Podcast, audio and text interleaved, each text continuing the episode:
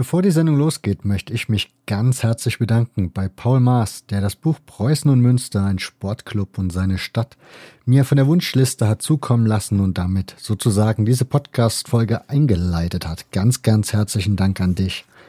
Ein weiterer Dank geht an Alexander aus Gießen, ganz herzlichen Dank.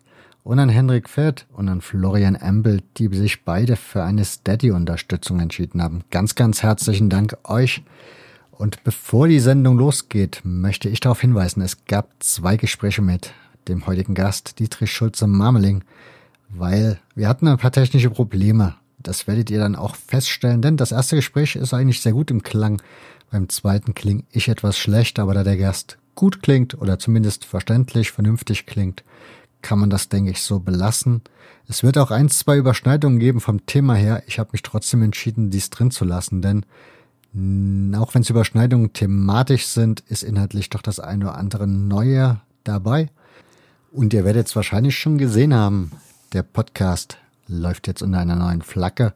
Das heißt, es gibt ein komplett neues Design, angefangen vom Podcast-Cover über die Homepage, über sämtliche Social Network Seiten. Insofern, ja, möchte ich mich noch ausdrücklich bedanken bei Sven Sedevi, der sich da engagiert hat und mich da ein bisschen sprachlos hat dastehen lassen, als die Mail kam mit seinen Entwürfen. Wir mussten da auch gar nichts mehr groß ändern. Ich war sofort happy.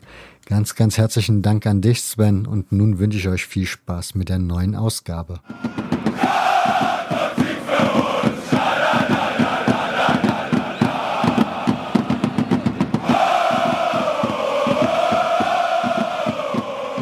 Höchsten Flug des Preußenadlers kündet die Bronzetafel am Stadion. Deutsche Vizemeisterschaft. Endspiel um die deutsche Fußballmeisterschaft vor 100.000 Zuschauern im Berliner Olympiastadion. Tausende waren allein aus dem Bundesgebiet gekommen, um das größte fußballsportliche Ereignis des Jahres zu sehen. In schweren Gruppenspielen hatten sich der erste FC Kaiserslautern und Preußen Münster für den Kampf um die Meisterwürde qualifiziert. Nach der Halbzeit kommt der berühmte Preußensturm groß in Fahrt. Gerritsen schießt und vorbei. Aber dann ist es doch Gerritsen, der mit unhaltbarem Schuss das 1 zu 0 für Preußen Münster erzielt. Doch auch Preußen-Fan Theo Lingen konnte nicht verhindern, dass Kaiserslautern nach 0 zu 1 Rückstand noch glücklich 2 zu 1 gewann. Trotzdem Riesenempfang auf dem Prinzipalmarkt für die Berliner Helden. Eines der schönsten Endspiele ist vorüber.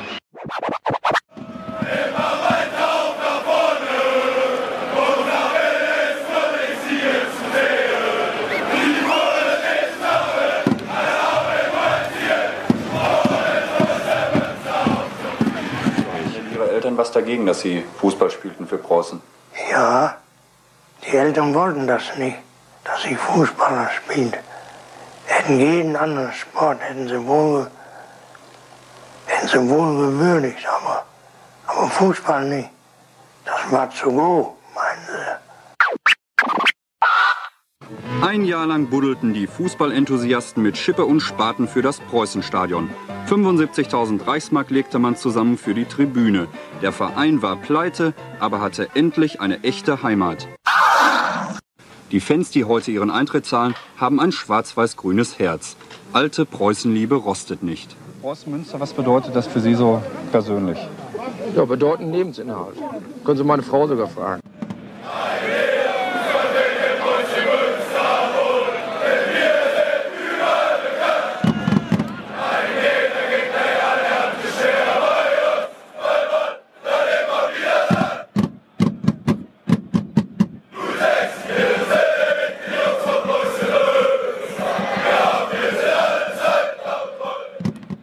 Münster. Sie sind wieder wer, sie sind aufgestiegen in den bezahlten Fußball. Die Stadt steht Kopf. Die Begeisterung ist südländisch. Wenn ich heute im süddeutschen Raum irgendwo bin, kennen die Leute Preußen-Münster besser als den Prinzipalmarkt. Samstagmittag Hammerstraße fliegt die Asche übers Gras. Gibt's auch alles auf der Platte, hier wird keiner ausgedacht. Selbst bei 0 zu 3 im Eimel ist Fußballfreude angesagt. Preußen, Münster, Preußen, Münster immer wieder. Hier macht Fußball echt noch Spaß. Denn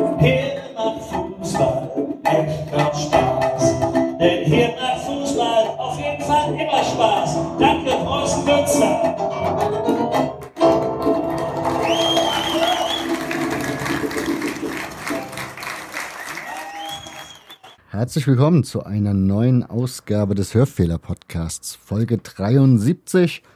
Und dieses Mal ist mein Gast der Autor Dietrich Schulze-Marmeling. Hallo Dietrich. Hallo. Wir reden heute über Preußen Münster. Wie ich lesen konnte, ist das dein Zweitverein. Wie bist denn du zu Preußen Münster gekommen? ähm, also mein Erstverein, das kann man bei der Gelegenheit ja auch beichten, ist äh, Borussia Dortmund. Ich äh, war auch in Münster bei diesem legendären Spiel, Saison 1975-76, als es um den Aufstieg in die erste Bundesliga ging, also für, für Borussia Dortmund um die Rückkehr in die erste Bundesliga ging. Dortmund mit 4 zu 1 unterlag. Ich war damals im Dortmund-Block. Es gibt wüste Geschichten über dieses Spiel, beispielsweise, dass äh, BVB-Fans äh, bereits am Morgen des Spieles im Dom in Münster ins Weihwasser gepinkelt hätten. Kann ich nicht bestätigen, zumindest war ich nicht dabei. Aber ich habe das, das Spiel war für mich ein riesen Frusterlebnis damals, weil es so aussah, als ob ähm, Dortmund den Wiederaufstieg nicht schaffen würde und die Preußen ihn vorbeiziehen würden. Allerdings waren die, sind die Preußen wohl etwas aufgeputscht in dieses Spiel reingegangen und haben sich also, wie es heißt, mal das Little Helper reingeschmissen und am Ende war der Akku der Preußen leer und Dortmund hat es dann ja doch noch geschafft. Aber gut, Warum Zweitverein Preußen? Meine Eltern haben beide in Münster studiert, zumindest Teile ihres Studiums dort absolviert. Wir hatten sehr gute Freunde in Münster. Äh, die Familie Dahlkamp, mein Co-Autor ist ja Hubert Dahlkamp. Mhm. Ich bin dann, also ich habe immer Preußen war immer so für mich, habe ich schon geschaut, wie die spielen, äh, aber natürlich nicht irgendwie mit den Preußen gefiebert, wenn sie gegen Borussia gespielt haben. Bin dann Ende der 80er Jahre aus Nordirland wiedergekommen, ins Münsterland gezogen und ähm, dann regelmäßig zu Preußen spielen gegangen. Im Studium allerdings auch schon, als ich in Münster studiert habe, äh, Ende der 70er bin ich auch schon mal zu Preußen hingegangen. Und so ist so eine, ja, eine gewisse Affinität zum Verein einfach äh, entstanden. Und jetzt möchte ich fast sagen, sie sind auf einer Augenhöhe mit Borussia, also jetzt nicht sportlich, aber sonst, weil ich es wesentlich für wesentlich bequemer erachte. Äh, es ist auch preiswerter zu Preußen Münster hinzufahren, mir dort die dritte Liga zu konsumieren, als äh, ins, äh, in den Signal Iduna Park nach Dortmund zu gehen. Auch wenn du zum Beispiel so einen Satz geschrieben hast, wie die, dass der SC Preußen Münster manchmal ein anstrengender Verein ist mit anstrengenden Fans? Ja, das kann man wohl sagen. Anstrengend, äh, auch durch seine besondere Position ähm, in der Stadt. Und es wird ja über diesen Verein diskutieren ja wesentlich mehr Leute, als zu den Spielen hingehen. Und der Preußen-Fan, das ist mir eigentlich schon sehr früh aufgefallen, schon bei meinem ersten Besuch mit dem Vater von dem meinem Co-Autor Hubert Dahlkamp Anfang der 70er Jahre im Preußenstadion. Der Preußen-Fan ist unfassbar launisch, äh, der kennt nicht so überhaupt kein Mittelmaß, also ist immer zwischen völliger Niedergeschlagenheit und äh, völlig unbegründeter Euphorie. Extrem hart im Urteil, äh, was die Mannschaft anbelangt, was die Verantwortlichen anbelangt. Ähm, ich mache mal die Beobachtung, viele radikalisierte Kleinbürger, wo ich mir denke, naja, wie führen sie sich im Alltag so auf? Äh, viel Schmähung. Ja, das ist schon, das ist, ist anders, als ich das in Dortmund erlebt habe. Das muss man schon so sagen. Ich habe in Dortmund in der damals in der Nordkurve gestanden, in der alten Roten Erde, die war so geteilt, halb Gästefans, halb Heimfans. Die restlichen Heimfans haben in der Südkurve gestanden, später in der Südtribüne eben im äh, Westfalenstadion. Und da ging es äh, manchmal nicht so gehässig zu, wie äh, ich das in Münster erlebt habe. Also diese das ist jetzt nicht, das betrifft natürlich nicht alle Preußen-Fans, völlig klar. Aber es gibt ja schon so ein Segment, gerade auch auf der Haupttribüne, ähm, da muss man sich manchmal die Ohren zuhalten. Ich glaube, das haben die Preußen dann auch nicht exklusiv, das Ganze. Nein, das ist schon richtig, aber ich habe, mein Eindruck ist immer, es ist dort besonders ausgeprägt in dieser Stadt. Preußen Münster, dieser Verein, der ist gegründet worden am 30. April 1906. Kann man einordnen, wer den Verein gegründet hat? Ja, es ist von seinen Gründern her, also es ist ein, ein Verein, der ähm, von, von äh, Schülern einer Oberrealschule gegründet wurde, eines Realgymnasiums, äh, was nicht untypisch für diese Zeit ist in Deutschland. Diese Realgymnasien waren ja eine moderne Form des, des traditionellen Gymnasiums, äh, lateinlose Schulen zogen mehr so die Zöglinge der, der Kaufmannschaft äh, an. Es gibt eine ganze Reihe von deutschen Vereinen, die eben aus diesen, an diesen Realgymnasien ihre Wiege stehen hatten. War ein durch und durch bürgerlicher Verein in einer auch sehr bürgerlichen Stadt, äh, sicherlich so ja, preußisch-konservativ, würde ich mal sagen. Ja, und hat sich, hat natürlich auch so seine Zeit gebraucht, bis er sich in der Stadt etabliert hat äh, und durchgesetzt hat. Aber es ist schon so gewesen, dass er sehr früh auch äh, gute Beziehungen hatte zu den Honorationen der Stadt und das hat ihm sicherlich in seiner Entwicklung geholfen, auch im Vergleich in der Konkurrenz mit äh, anderen lokalen Münster, äh, Vereinen in Münster. War der Verein relativ früh dran damit? Also 1906 ist, naja, also normal würde ich mal sagen, aber war er in der Region relativ früh dran oder ist das, hat er sich relativ spät gegründet? Also gab es auch schon eher Fußball in der Gegend? Also es gab schon eher Fußball in Westfalen, ähm, beispielsweise ein auch alter Rivale von Preuß Münster, die Hammer Spielvereinigung von 1903, 1904.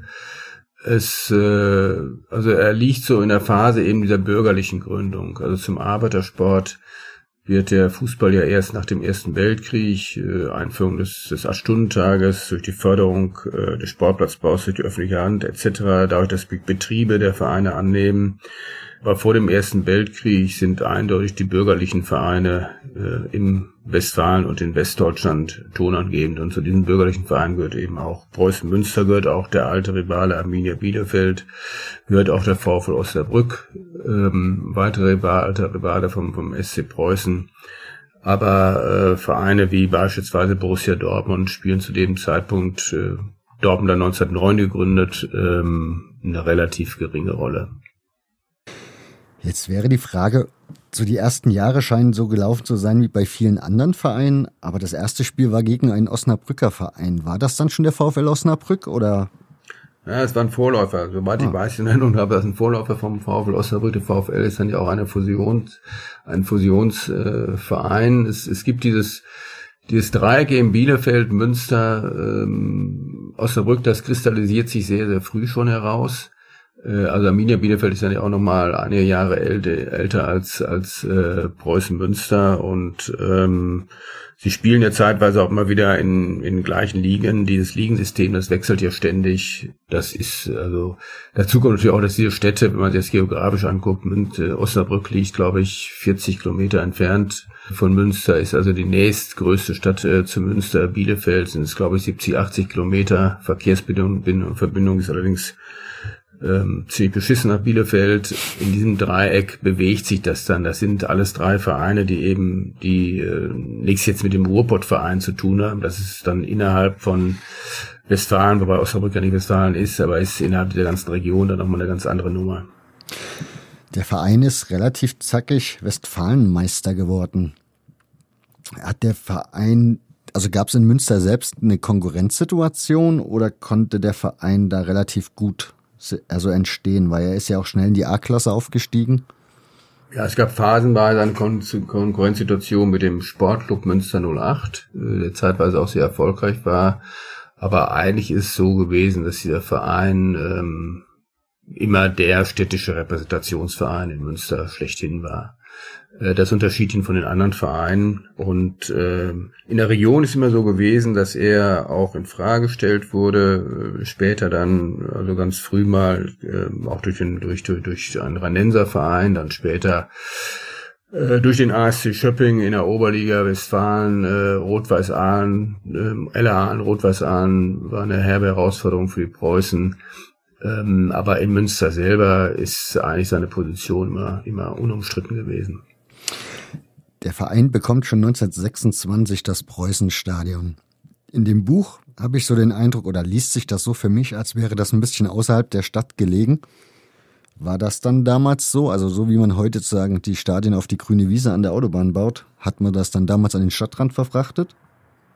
Ja, es war mehr, ähm, es war schon Stadtrand, das ist richtig. Heute ist es nicht mehr Stadtrand. Heute würde man fast sagen, Innenstadtrand ist das. Es liegt ja auf dem Weg von der Innenstadt äh, zum Ortsteil Hiltrup, der recht groß ist, äh, liegt am Berg Fidel. Das ist, die Stadt ist eigentlich so in diese Richtung Preußenstadion gewachsen, weswegen man, äh, glaube ich, heute die Sichtweise auf das Preußenstadion eine völlig andere ist, dass man sagt, ähm, naja, es ist doch schön, die Lage des Stadions, kannst du zu Fuß hingehen von der Stadtmitte oder zumindest mit dem Fahrrad ist das völlig problemlos. Äh, diese Debatte wurde ja auch geführt, als wir jetzt, als jetzt nochmal um ein neues Stadion für die Preußen ging, ob man das vielleicht draußen vor der Stadt bauen würde. Also dieses draußen vor der Stadt, am Rand der Stadt, hat heute eine ganz andere Bedeutung, als es damals hatte. Also für damals Verhältnis könnte man sagen, Münster war damals ja noch viel kleiner. Ja, das war so am, am Rande der Stadt, da wo Platz war. Aber ähm, heute würde ich sagen, es ist, ist in Innenstadtnähe. Wie sah das Stadion zu der Zeit aus? Also eine, hat das schon eine Tribüne gehabt? Ja, die Tribüne kam, kam später. Es war ein, dieses klassische Erdwallstadion, was man überall hatte mit mhm. Laufbahnen. Preußen hat ja auch zeitweise eine erfolgreiche Leichtathletikabteilung gehabt. Ja, hatte eine, eine, gesunde Kapazität. Also wenn man sich die alten Bilder anguckt, sieht das, sieht das recht nobel eigentlich aus, sehr gepflegt aus, die ganze Anlage. Anders als es heute der Fall ist. Ähm, aber klassisch, klassisch in der Art und Weise, wie man in den 20er Jahren äh, Stadien gebaut hat in Deutschland.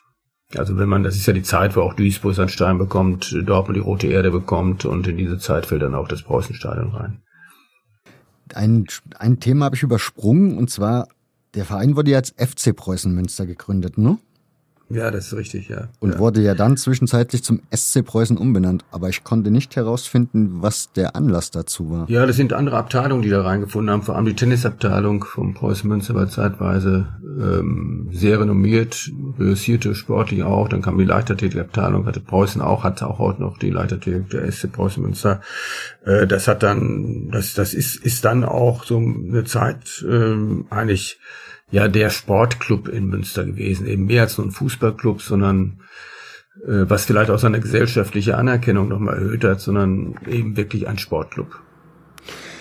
Wenn du die gesellschaftliche Anerkennung ansprichst, versuch mir mal Münster zu erklären, was mich in dem Buch nämlich sehr, oder ja, kauft, ihr benutzt sehr oft das Wort Kaufleute. Ein Begriff, den man so ja eigentlich kaum noch hört und in meiner Region eigentlich gar nicht kennt, glaube ich. Also so klassisch Kaufleute. Ist das in Münster noch so ein bisschen Alleinstellungsmerkmal? Ja, ich, naja, man spricht doch immer viel von der Kaufmannschaft in Münster. Nun hat sich die Kaufmannschaft ja auch über die Jahre äh, gewandelt, äh, dass der sagen wir, einheimische Anteil doch gesunken ist, auch Münster die starke Filialisierung erlebt hat, was uns auch für den Fußball natürlich einfacher macht, weil äh, mit der Filialisierung ging auch ein bisschen die, die, die lokale Bindung von Kaufmannschaft und von Kaufmannschaft äh, zum, zum äh, Verein flöten. Das ist so das, dass man rund um diesen Prinzipalmarkt in Münster ansiedelt. Äh, wobei ich weiß gar nicht, wie viele Geschäfte sich da heute noch in lokaler Hand am Prinzipalmarkt äh, befinden. Hat traditionell aber in Münster immer auch in der Politik eine große Rolle gespielt, diese Kaufmannschaft. Und Gut, wenn man heute sagt, äh, naja, die, die Preußen und die Kaufmannschaft äh, über das Verhältnis äh, von beiden diskutiert, dann ist das eigentlich nie so, also im traditionellen Sinne nicht ganz korrekt, weil letztendlich geht es dann um die Verbindung äh, von Preußen zur lokalen Wirtschaft, aber lokale Wirtschaft können heute eben auch Filialen von Unternehmen sein, die ihren Sitz in Hamburg, Berlin oder sonst wo haben. Gehen wir in der Geschichte mal weiter. Es kommt jetzt eine Zeit, da kennst du dich, glaube ich, ziemlich gut aus, weil bei anderen Vereinen hast du das wunderbar aufgearbeitet. Und zwar kommen wir jetzt so langsam in die dunklen Jahre Deutschlands, also so die NS-Zeit. Da ist über den Verein nicht viel zu finden, außer dass er in der Gauliga gespielt hat. Also sechs Jahre von sieben, glaube ich. Was ja. heißt eigentlich fast durchgehend wie kann man, also was habt ihr oder hast du über diese Zeit herausfinden können? Was war da in Münster? Also gab es überhaupt irgendwas Besorgniserregendes, von, abgesehen davon, was es halt überall gab, was man so kennt? Also ehrlich gesagt ist das noch so ein äh, blinder Fleck in der Geschichte von Preußen, ähm, wo wir auch jetzt für dieses Buch, was auch nicht Thema des Buchs war, wenig recherchiert haben. Mhm. Ähm, also allgemein sagt man ja bezüglich Münster, Münster war sehr katholisch, äh, war in der Weimarer Blick auch eine Hochburg des Zentrums, Ähm, und dieser Katholizismus, und da kommt die Person von, von Galen rein und so weiter und so fort, äh, Kardinal von Galen rein, äh, sei, hätte Münster imprägniert gegenüber den Nazis. Äh, das glaube ich nicht so. Und was den Verein anbelangt, würde ich das auch nicht so unterschreiben, aber wir wissen halt darüber äh, extrem wenig. Ich denke, die Preußen haben genauso wie andere Vereine ähm, auch die Nähe zu den Machthabern gesucht, gesucht. Ähm, und sei es auch nur aus ganz pragmatischen Gründen. Also ich ähm, mir ist nicht bekannt, dass der SC Preußen Münster eine antifaschistische Geschichte hat.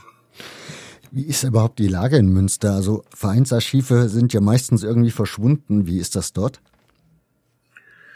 Ja, es gibt ein, gibt es, also als wir für das Jubiläumsbuch 2006 ähm, recherchiert haben, da gab es so etwas wie ein Vereinsarchiv, das war nur aus wenigen Ordnern bestand und diese Ordner waren ähm, bestanden wiederum in der Regel aus kopierten Artikeln aus der Lokalzeitung, Münstersche Zeitung. Damals noch gibt's ja, äh, ja gibt's den nicht mehr in alten Form, nicht mehr als eigenständiges Organ und äh, westfälische Nachrichten, Stadionzeitschrift etc. Äh, wenig äh, Protokolle.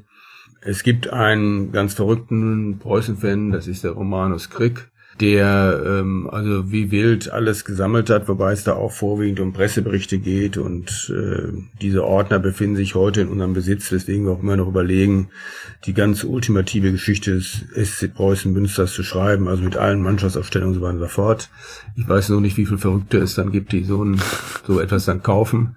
Das wäre dann schon sehr hochpreisig. Ähm, also ein richtiges Vereinsarchiv in dem Sinne gibt es nicht. Es gibt Fans, die Material sammeln, ähm, auch alte Trikots sammeln, Wimpel etc., ähm, die sie um den Gedanken herumtragen, dass man mal so etwas wie ein Preußen, ein Vereinsmuseum eröffnet, ähm, was finde ich auch ein Punkt ist, wenn es um die äh, Sanierung des Stadions an der Straße geht. Äh, sowas sollte man von vornherein Planung mit berücksichtigen. Aber ein richtiges, offizielles äh, und auch brauchbares Preußenarchiv äh, gibt es eigentlich nicht. Also nicht eins, das wirklich jetzt den, den, den Titel verdient, ähm, Vereinsarchiv. Sportlich geht's dann weiter. Wie gesagt, die Gauliga-Zeit war relativ, ihr habt halt erstklassig gespielt, mehr aber eigentlich auch nicht, also nicht irgendwie an Endrunden teilgenommen. Dann kommen die 40er Jahre und auch da gehört der Verein weiterhin der Erstklassigkeit an. Und da habe ich gelesen, vor allen Dingen dank eines Mannes, Josef Oevermann, wenn ich ihn so richtig ausspreche. Richtig, ja. Der ja. den Preußenring ins Leben ruft. Ist das damals eigentlich so ein bisschen seiner Zeit voraus, was er da gemacht hat? Ja, das kann man schon sagen. Also ist ja auch sehr argwöhnisch aus dem Ruhrpott äh, beobachtet worden. Man muss ja sehen, dass, ähm, dass so mit den 30ern dann auch der, also der großer Aufstieg der Ruhrpott-Vereine einsetzt. Schalke 04 gewinnt ja sechs seiner deutschen Meisterschaften, auch in der NS-Zeit. Äh, dann 15 Jahren ist Rot-Weiß Essen deutscher Meister, Dortmund mit dreimal deutscher Meister äh, bis zur Einführung der Bundesliga. Also es ist ja eigentlich so die Zeit jetzt der Vereine, also auch noch dann äh, bis zur Gründung der Bundesliga aus dem Ruhrgebiet, die ähm, sich eines nicht nur eines starken Sponsorings, starken Unterstützung durch die äh, Stadtverwaltung erfreuen, sondern auch durch ähm, lokale Betriebe, durch die Großindustrie, durch Stahl- und Bergbau. Und Preußen bricht so ein bisschen diese Phalanx eben ein, dank äh, des Bauunternehmers äh, Josef Oevermann, äh, der diesen Preußenring aufführt, auf, auf, ähm, auflegt. Und ähm, das äh, und dann auch äh, finanziell äh, von seinen Möglichkeiten, Spieler zu verpflichten, mit Dortmund und Schalkern und so weiter und so fort gleichzieht. Also Übermann war im Ruhrgebiet, ich habe das mal von Hans Tilkowski auch gehört, äh, extrem unbeliebt, galt so ein bisschen als der Großprotz aus diesem bürgerlichen, bürgerlichen Münster. Ähm, aber äh, Übermann ist eben der Mann gewesen, der Preußen dann auf Augenhöhe mit diesen Großen aus dem Ruhrpott äh, brachte und äh, durch sein Engagement, das Engagement äh, dieses Sponsorenringes, den er aufbaute, man müsste eher sagen Mäzene, ähm, dann ähm, finanziell auch auf Augenhöhe mit diesen Clubs brachte. Da gibt's diesen Begriff 100.000 Mark Sturm. Ist, das ist ja extrem viel Geld zu dieser Zeit gewesen, oder? Das ist viel Geld zu der Zeit gewesen. Ähm, das ist ja ein Sturm gewesen, der sich auch gerade Adi Preis, der Rachuba, ähm, aus äh, Kickern aus dem Ruhrgebiet äh, rekrutierte, äh, von Dortmund und Erkenschwick, ähm, was natürlich auch für böses Blut gesorgt hat. Ob diese Summe stimmt, weiß man nicht. Die ist irgendwie mal von einem Journalisten geprägt worden, diese Summe 100.000 äh, Mannsturm. Aber ja, ist schon ein Markstein in der Geschichte dieses Vereines. Der ja dann auch seinen größten sportlichen Erfolg im Grunde hatte, 1951 mit dem Endspiel um die deutsche Meisterschaft. Kannst, Richtig. Kannst du da ein bisschen näher drauf eingehen, uns mal so ein bisschen mitnehmen, wie das, was das so mit Münster gemacht hat? Also diese Stadt muss ja dann völlig im Ausnahmezustand gewesen sein. Äh, das kann man wohl sagen. Also das ist wahrscheinlich die, das Jahr gewesen, wo die größte Fußballbegeisterung in äh, Münster existierte. Wobei gibt es da auch noch andere Marksteine wie Einführung der Bundesliga etc. Aber es ist schon so gewesen, dass damals die Stadt sehr geschlossen hinter dem Verein stand, dass die Preußenspiele, vor allem die Endrundenspiele dann mit Deutsche Meisterschaft, äh, große Massen äh, mobilisierten ähm, der Zuschauerrekord fürs Preußenstadion, wobei sich niemand so richtig festlegen kann, ob es jetzt 45.000 oder 50.000 oder noch mehr waren, rührt ja auch aus einem dieser Endrundenspiele. Ja, da hat, glaube ich, ich glaube, dass dass Münster deswegen heute auch noch immer glaubt, äh, also eigentlich wegen zwei Daten, das ist 1951 und das ist dann 1963 Bundeseinführung der Bundesliga, warum man zu Crème de la Crème des deutschen Fußballs gehören sollte, warum man eigentlich einen Platz unter den Großen, warum einem eigentlich einen Platz unter den Großen in äh, Deutschland äh, gebührt. Ähm, also das ist etwas, wovon woran auch periodisch in Münster auch die Medien immer wieder erinnern, dieses Endspiel von 1951, was man gegen Kaiserslautern mit fünf späteren Weltmeistern an Bord äh, damals verloren hat. Ja, das ist aber auch etwas, was andere Vereine auch so haben, dieser Blick auf dieses, wir gehören aber irgendwo anders hin. Was aber erstaunlich ist und man liest überraschend, wäre 1963 Preußen Münster zur Bundesliga zugelassen worden. Wäre die Frage, warum überraschend? Also ich vermute, dass es dann sportlich eigentlich wären wahrscheinlich andere dran gewesen. Ja, es war sehr umstritten damals, ähm, ne, wie das immer bei einer Neugründung einer Liga ist, äh, nach welchem Zählsystem qualifizieren sich äh, die manchen Mannschaften dort. Und wenn ich mich richtig erinnere, ist so, dass Alemannia Aachen doch ein bisschen äh, empört darüber war, dass in Preußen Münster den, den, den Vorzug erhielt. Das ist, also es gab ja Bayern München war ja auch schwer empört. Die wollten ja sogar vors, äh, vom Bundesgerichtshof damals gehen, äh, weil sie nicht berücksichtigt wurden. Tatsächlich war es das große Glück von Bayern, dass sie damals noch nicht dabei waren.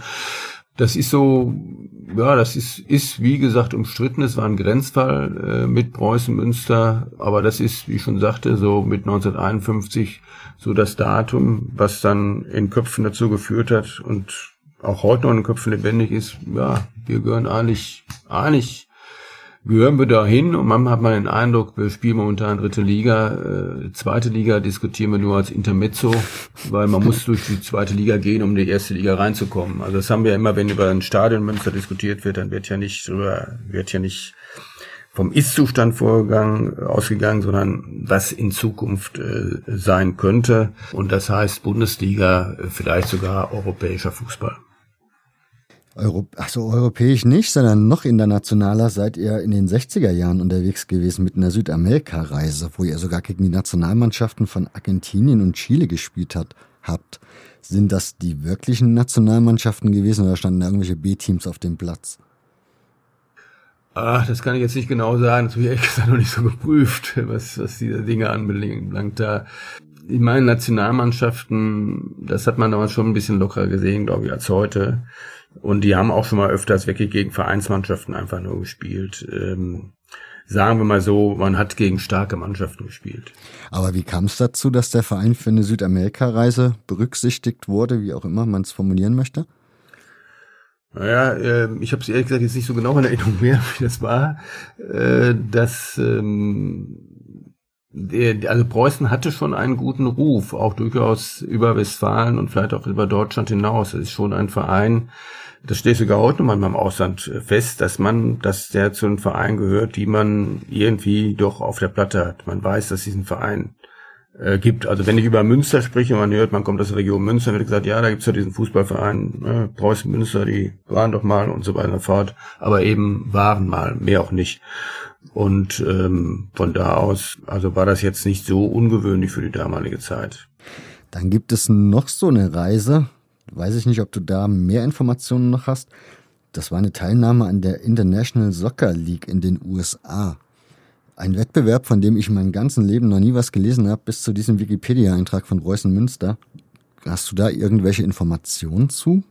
Da muss man so ein bisschen verstehen, diese amerikanische Fußballlandschaft. Also bei uns gibt es den DFB und äh, jetzt gibt es auch die DFL. So, in USA war das relativ wild, da gab es immer konkurrierende Ligen, konkurrierende Verbände und äh, die hörten sich natürlich dann mit dem Etikett äh, amerikanisch, US äh, und so weiter fort immer ganz riesig an.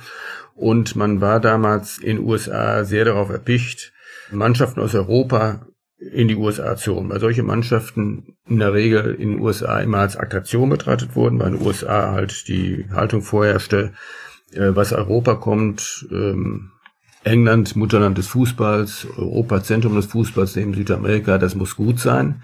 Das hat großen Unterhaltungswert und Davon können wir möglicherweise auch ein bisschen was lernen. Und wenn wir Glück haben, bleibt auch der eine oder andere Spieler hier und beteiligt sich am so und so vielen Versuch, hier Profifußball in Amerika äh, zu etablieren. Und das ist schon in den, also in den 50er Jahren sind das ja eine ganze Menge von deutschen Clubs, äh, Bayern München, Hamburger SV etc., die in die USA reisen, damals zum Teil sogar auch äh, organisiert von jüdischen Immigranten in den USA, die Kontakt zu ihrem alten Verein gehalten haben. Und äh, insofern sind diese, diese für die Spieler eine Riesenattraktion mal die US-Reisen gewesen und die Teilnahme an irgendwelchen obskuren Wettbewerben äh, sportlich von weniger großer Bedeutung. Ähm, aber das ist, war damals in den USA, galt es einfach als groß, als absoluter Strebenswert, irgendwie europäische Mannschaft für irgendeinen Wettbewerb rüberzuholen, ähm, weil es, das versprach Zuschauer, versprach Unterhaltung und vielleicht konnte man dabei auch noch ein bisschen was lernen. Gibt es zu diesem Kapitel irgendwie Lesestoff, also Leseempfehlung von dir? Nein, ich finde das nur mal wieder in Vereinsgeschichten, wie beispielsweise eben der von Bayern München oder von der vom Hamburger SV, wo dies erwähnt wird und für die Spieler äh, natürlich auch eine ja eine Riesengeschichte ist. Ne? Das ist ja heute ist es ja relativ selbstverständlich in die USA zu fliegen. Damals war das wirklich die Reise in die neue Welt, eine völlig andere Welt.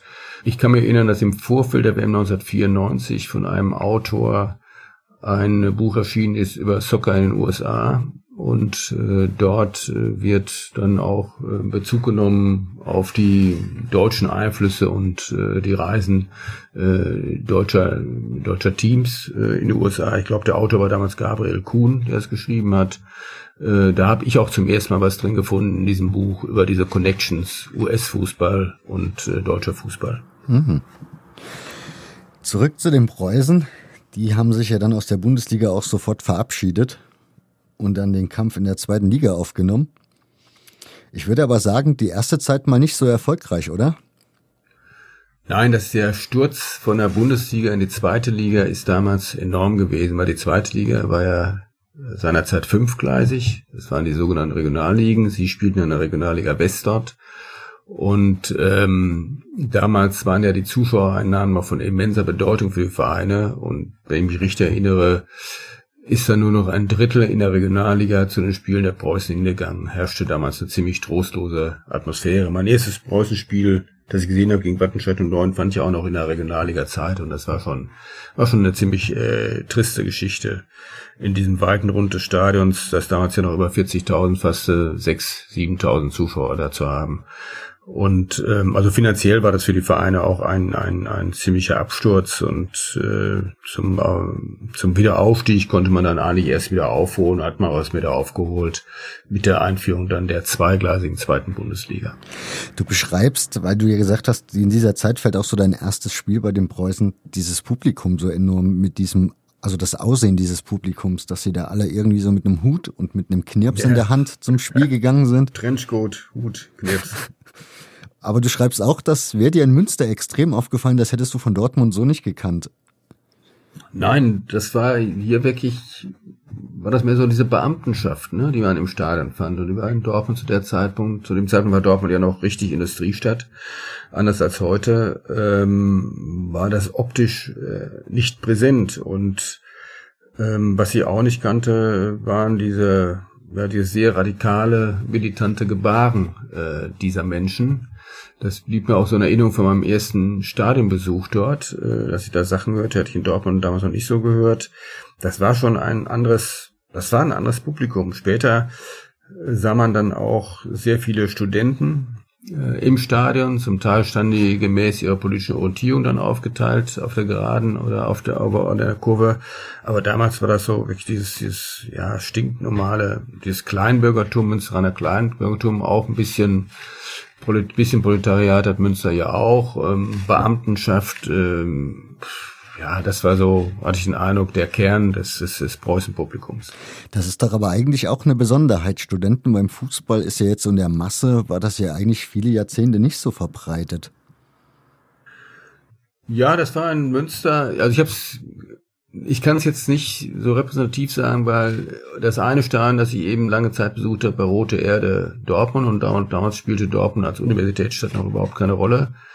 Und ähm, dann eben halt Ende der 70er Jahre äh, Münster, wobei ich glaube, das, das war jetzt auch nicht so ein hartes Phantom, was man da bei Studenten antraf. Dem stand ja auch so ein bisschen entgegen, dass äh, eine nicht unbedeutende Zahl von Studenten ja von außerhalb kommt, gar keine Münsteraner sind, äh, sondern so, okay, gerade wenn Flutlichtspiel ist, wir gehen da hin mit Freunden, wir gucken da mal, wir trinken gemeinsam Bier und natürlich halten wir zu den Preußen, völlig klar aber nicht so beinhartes Phantom. Wahrscheinlich hat sie es bei vielen da ja auch in dem Moment verloren, wo sie ihre Zeit in Münster abgeschlossen hatten und wieder in die Heimat oder in andere Städte zurückkehrten. Da gut, Münster ist eine Universitätsstadt und ich denke, so ein Verein muss ohnehin schauen, dass er gerade äh, bei den Studenten ähm, einen Fuß hineinbekommt, äh, wenn er größere Zuschauermassen mobilisieren will.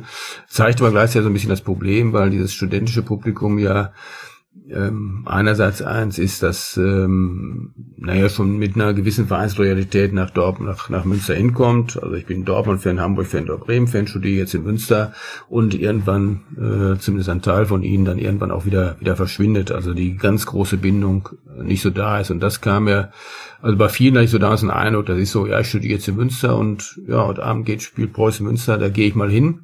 Damals konnte man ja auch noch ich meine, heute ist es auch, wann diese Zuschauer hinkommen, spontan das entscheiden, gehe ich zum Spiel oder nicht.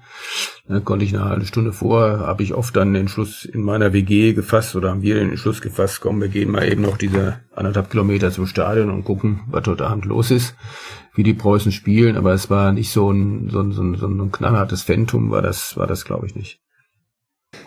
Die Preußen kommen dann Mitte der, oder ja, Mitte bis Ende der 70er Jahre nochmal sportlich so richtig in Schwung werden dann Dritte der zweiten Liga Nord. Ist das dann die Berechtigung zu Aufstiegsspielen oder war das Nee, das war damals ja so, dass der Meister ähm, stieg automatisch auf und der Zweite machte ein Entscheidungsspiel gegen den Zweiten der Gruppe Süd. Mhm. Also in der Saison 75, 76, äh, auf die ich eingangs eingegangen bin, war das dann eben Dortmund gegen Nürnberg und nicht Preußen. Und äh, damals mobilisierten die Preußen auch nochmal ordentliche Zuschauermassen, wobei da auch eins auffällig ist, auch in dieser Saison, wir sind den gerade die Zuschauerzahlen also ein bisschen nachgegangen. Es ist dann, es sind dann so Schlüsselspiele, ähm, wo viele Zuschauer hinkommen, die den Gesamtschnitt nach oben hieven. Aber äh, eben wie gegen Dortmund, das war ein legendäres Spiel, wo heute noch in Münster jeder behauptet, ähm, soweit es überhaupt biologisch möglich ist, dass er bei diesem Spiel dabei gewesen ist. Das Stadion bei seiner Zeit war völlig überfüllt. Äh, also waren bestimmt 45.000 Leute im Stadion. Äh, man hat ja Schwarzkarten verkauft. Mir hat später ein Kassierer erzählt, noch vor zwei, drei Jahren bei einer Veranstaltung gesagt, ja, das war eher so, wir haben da gestanden als Kassierer, haben gesagt, komm, gib mir zwei Mark und dann geh durch. Da haben auch einige Kassierer dann noch so ein bisschen in eine Tasche gewirtschaftet an dem Abend. Heute natürlich völlig undenkbar sowas.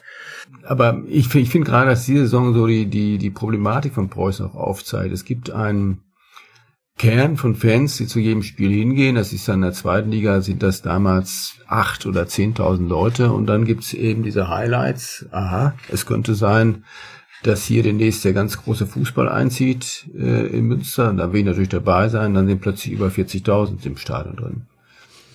Das ist mir in dem Buch auch aufgefallen, weil ihr die Zuschauerzahlen ja immer so ein bisschen durcharbeitet oder mit berücksichtigt. Ja. Und da fällt halt sehr extrem auf, was für enorme Sprünge da sind zwischen diesen Spielen.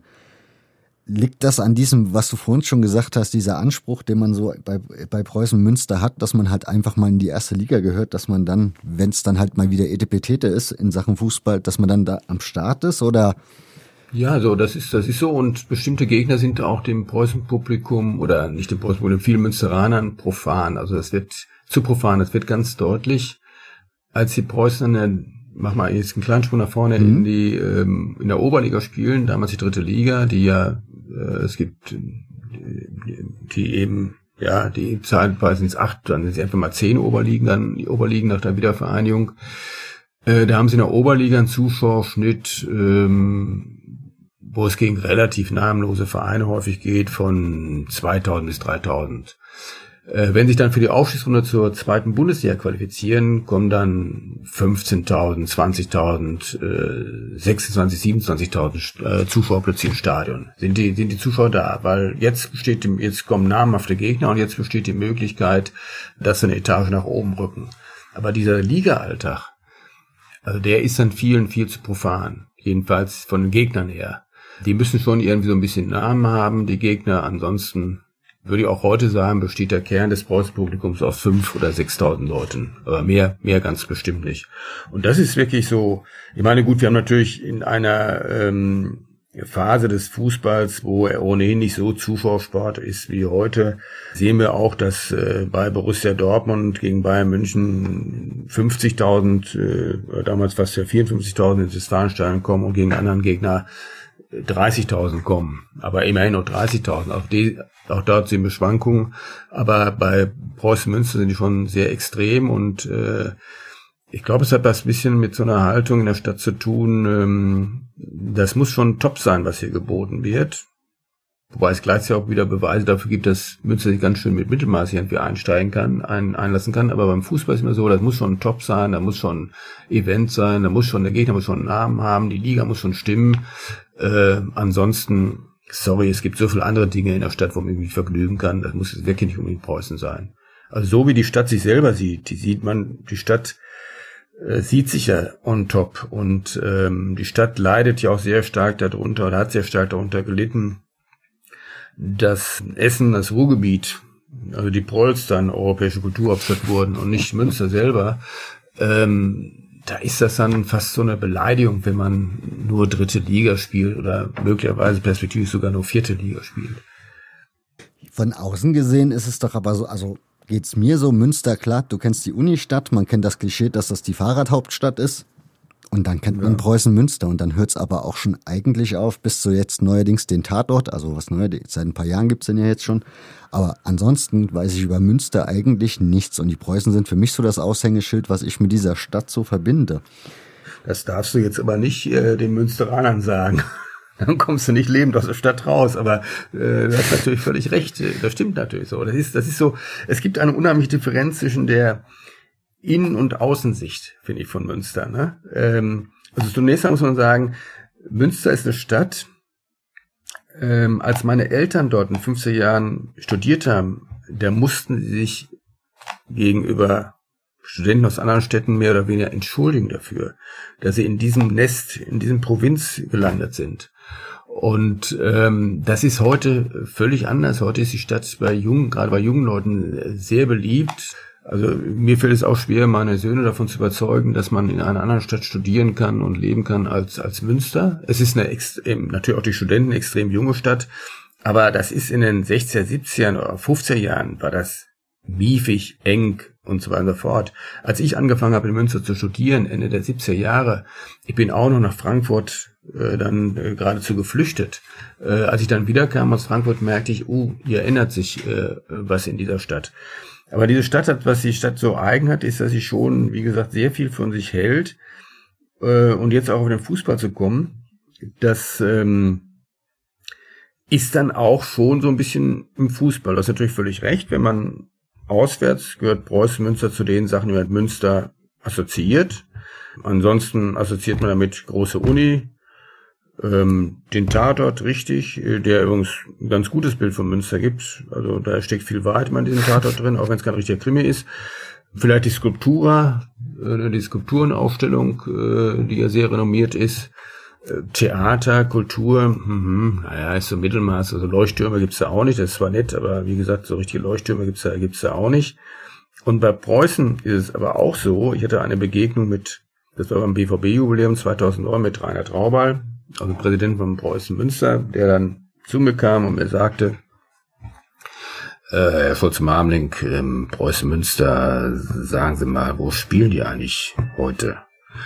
Und dann habe ich gesagt, äh, ja, Raubal, die spielen äh, in der Regionalliga, in der vierten Liga, wie im Übrigen auch ihre zweite Mannschaft. Und ihre zweite Mannschaft ist, hat in Münster in der letzten Saison ihr Meisterstück gemacht und ist dann aufgestiegen.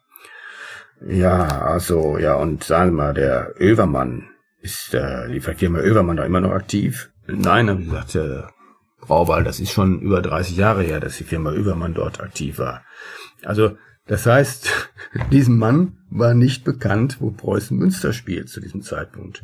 Wenn man das in Münster erzählt, Entsetzen, Kopfschütteln, das kann doch nicht wahr sein. Dass man in Dortmund schon nicht mehr so richtig wahrnimmt, äh, wo wir da spielen. Und das ist so, das ist, also das, das betrifft, gut, Preußen Münster ist dann so ein bisschen was, das man außerhalb noch von Münster kennt. Und ich finde, das muss man vielleicht auch in, in Münster mal viel lauter sagen, damit die Stadt merkt, man könnte doch ein bisschen mehr für diesen Verein äh, tun. Aber auch im Fußball herrscht eben diese etwas verzerrte Wahrnehmung. Wir, uns kennt doch jeder, wir sind ganz groß, wir, wir müssen hier und dort spielen und äh, eigentlich ist es eine Beleidigung, äh, dass wir nur in der dritten Liga spielen. Wir kommen gleich nochmal auf diese Aspekte zurück. Wir bleiben mal noch kurz beim Verein selbst und seinem Werdegang.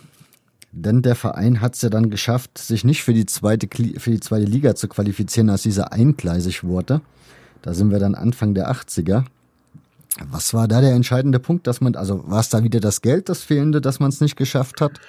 Es war das Geld, die Mannschaft war einfach nicht, nicht, nicht, nicht gut genug äh, dort. Ähm, also man hat einfach man hat in Münster auch bestimmte Entwicklungen, äh, die in anderen Städten äh, stattfanden, äh, verschlafen. Und ich glaube, was man man hat in Münster immer so ein bisschen abschätzigen Blick auch auf die Kleinen gehabt, die dann plötzlich an einem vorbeizogen, die bestimmte Dinge einfach auch besser, professioneller gemacht haben als, als dieser Verein. Das ist eigentlich so eine Zeit, wo äh, auch viele Münsteraner aufgrund dieser vergebenen und auch Teile sicherlich der Münsteraner Wirtschaft aufgrund dieser vergeblichen Anläufe auf Liga 1 ähm, sich äh, frustriert dann auch abwenden von diesem Verein und sich nicht mehr so großartig äh, für diesen Verein erwärmen. Aber warum ist das so? Ich meine, man muss ja bloß diese paar Kilometer weiter nach Osnabrück schauen. Die haben ja auch immer so diesen ewigen Kampf, wieder zurück in die zweite Liga zu kommen, schaffen den aber regelmäßig wieder, um es dann auch wieder gerade zu verkacken. Aber nichtsdestotrotz, da scheint die Stadt hinten dran zu stehen. Warum ist das in Preußen so anders? Ja, es ist, ich, also gibt es verschiedene Gründe. Jetzt auch noch mit Osnabrück man sagen, dass sie natürlich heute einen Vorteil haben, dass die ähm, äh, Erinnerung an Zugehörigkeit zur zweiten Liga, zur zweiten Etage des Profifußballs ähm, nicht etwas jünger ist als in Münster. Das verliert sich ja irgendwann mal. Und Vereine verändern sich ja auch in dem Moment, wo sie absteigen und länger in einer anderen Liga bleiben, dann passen sich auch dem ganzen Niveau einer solchen Liga irgendwo an. Also auch was das Administrative und so weiter anbelangt. Ich glaube, in, in Münster, was man in Münster nie geschafft hat, ist so etwas wie eine ähm, will das mal nennen, eine parteiübergreifende Preußenlobby aufzubauen. Also was ich so aus dem Ruhrgebiet ein bisschen kenne oder auch jetzt auch aus meinem Ort in der Nähe von, von Münster, äh, dass ähm, Politiker unterschiedlicher Parteien sich in einer Sache einig sind, äh, wir sind alle Fußballfans und wir mögen diesen Verein und lass uns mal kollektiv äh, jenseits aller sonstiger Widersprüche versuchen, diesen Verein äh, nach vorne zu bringen. Und wir anerkennen auch, dass dieser Verein kulturell, sozial eine wichtige Rolle in dieser Stadt spielt. Und das ist etwas, was äh, in Münster ähm, total unterentwickelt ist, was einfach bis, bis, bis heute nicht existiert. Also ich bin, wir sind ja auch für das Buch mal so durchgegangen, die Fraktionen. Äh, wer geht aus den Fraktionen zu Preußen hin? Wer ist dann von denen, die dahin gehen, auch als echter Preußen-Fan äh, zu verstehen? Äh, das sind dann eben sind doch sehr, sehr wenige Leute. Und wobei es gar nicht so ist, dass, dass, dass da überhaupt keine Fußballfans im Rat sehen, sitzen würden. Dem ist nicht so, aber die halten Preußen Münster nicht für wichtig. wenn es um die Befriedung ihres Fußballkonsums geht, äh, die sagen, ja Gott, ich kann noch zu Dortmund gehen oder zu Schalke ist ja auch erreichbar, ich kann es im Fernsehen gucken. Also ich muss jetzt nicht, nicht äh, dann Samstag Nachmittag im Preußenstadion verbringen. Auch eine Einstellung. Der Verein, ja, leider. Der Verein kommt Ende der 80er ja sportlich wieder so ein bisschen auf die Beine. Wird 88 Westfalenmeister, also Oberliga Westfalenmeister. Schafft es in der Aufstiegsrunde nicht macht's ein Jahr später erneut nochmal die Meisterschaft klar, ist dann in der Aufstiegsrunde, also ist dann, glaube ich, auch wieder in der Aufstiegsrunde, ne? Ja, ist Aufstiegsrunde und schafft's dann. Ja, mit dir, mit dir als Gast, denn du warst bei dem letzten entscheidenden Spiel ja. da. Bist, soweit ich das weiß, richtig eingeflogen extra. Ja, ja, Duisburg, 3 zu 1, bin ich aus Nordirland eingeflogen für das Spiel. Da ja, das, äh, also es war nicht das, es war entscheidend, es war nicht das letzte Spiel, aber es war entscheidend, dieses Spiel. Ähm, äh, man ist ja dann mit Duisburg gemeinsam aufgestiegen.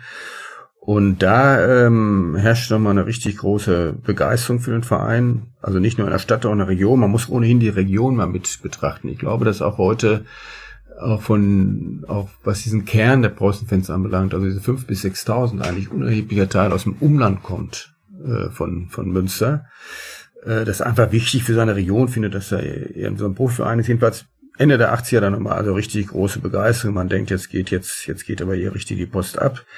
Eine sehr sympathische Mannschaft, auch mit, mit einer Reihe von Spielen aus dieser Region und die auch, ähm, ja, die irgendwie zu dieser Stadt auch, auch irgendwo passte.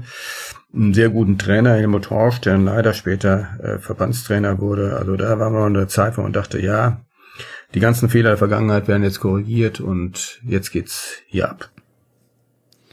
Um es dann direkt mal mehr oder weniger wieder selbst zu verbaseln, indem man irgendwie ein paar unglückliche Entscheidungen in Sachen sportlichen Bereich trifft, ne?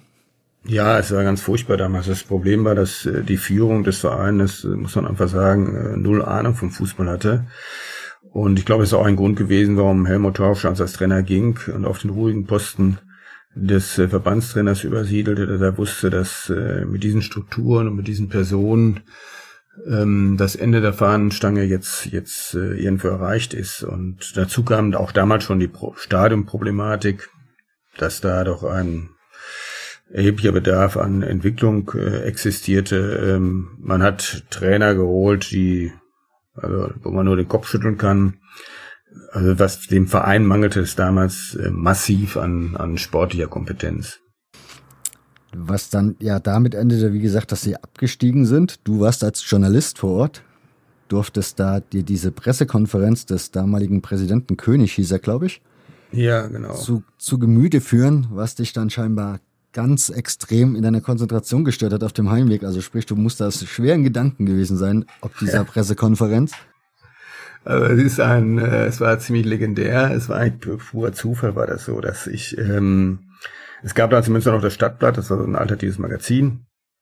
Und äh, das von, von Jürgen Kehrer gemacht wurde, dem Autor des Krimireihe Wilsberg. Und äh, Jürgen Kehrer wusste, ich hatte eigentlich mit dem Stadtblatt nichts nichts zu tun und äh, wusste aber, Gott, der interessiert sich für Preußen und hat vielleicht auch ein bisschen anderen Blick darauf und äh, willst du nicht zu dieser Sitzung des Sponsorenpools gehen, weil man gehörte selber auch zum Sponsorenpool als Stadtmagazin, wo es, äh, also wo dieser Abstieg verhackstückt wird. Und ähm, ich bin damals mit Hubert, eben meinem Co-Autor bei dem Buch, wir sind dann da beide hingegangen. Wir waren übrigens, die waren auch die ersten überhaupt auf diesem Treffen waren und standen da erst mal mit Präsident König so ein bisschen alleine da herum und drucksten herum.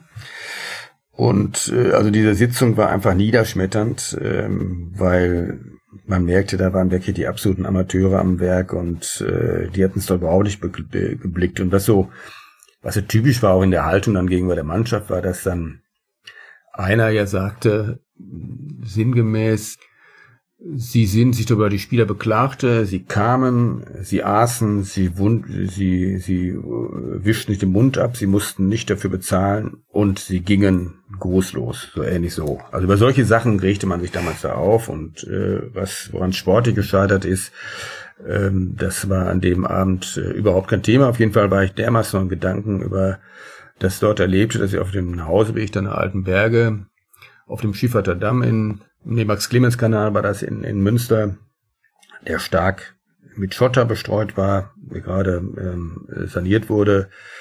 mit dem Wagen ins Schleudern geriet und mich überflug und vor einen Baum knallte und äh, ja, Riesenglück hatte, dass ich das letztendlich schadlos überlebt habe. Ich ähm, ein Adrenalinschock habe mich irgendwie in Lage versetzt, die Scheibe des Autos einzuschlagen, da rauszukriechen. Bin dann irgendwie Benzin überströmt, das war das Problem, dass der Tank auch kaputt war, die Zündung war noch an und die Gefahr bestand, dass der Wagen irgendwann in Luft fliegt, bin ich dann zur einer Kneipe äh, hingewankt äh, in der Nähe dort, habe die Feuerwehr angerufen, die dann anschließend, als ich dann wieder zum Unfallort zurückkam, nach der Leiche gerade suchte dort im Graben. Und ich ihn erstmal verständlich machen musste, die Leiche steht hier vor ihm und ist auch noch einigermaßen intakt, abgesehen von diversen Schnittwunden. Ähm, ja, das war schon, naja, da habe ich mir gesagt, also das Ganze muss ja das kann ja nicht umsonst gewesen sein. Also du musst dich vielleicht doch emotional ein bisschen mehr mit diesem Verein auseinandersetzen, wenn dir sowas passiert und du anschließend sowas äh, überlebst. Ja, das heißt, was hast du dann, also er würde mich erstmal interessieren, wenn du dann den Artikel geschrieben hast im Stadtblatt, wie hat der Verein da so drauf reagiert? Wie geht man überhaupt mit der, also mit dir um, mit dem, wie du über die Preußen berichtest? Ach, da hat man gar nicht so, äh, also der Verein, der, der, der, der, der war jetzt nicht irgendwie ketzerisch. Ne? Das war mehr so, es gab ja dann den neuen Trainer, Hans-Werner Moors. Mhm. Äh, das war auch eine sehr, sehr gute personelle Entscheidung, weil da endlich jemand im Verein reinkam mit Ahnung vom Fußball. Und ähm, das war so, dass ich Hans-Werner Moors dann noch besucht habe und dann habe ich einen Artikel gemacht, sowohl über die Sponsorensitzung, ähm, aber vor allem, was die Gründe für den Abstieg sind und ähm, was Moors jetzt, die Verpflichtung von Moors für den SC Preußen Münster äh, bedeutet.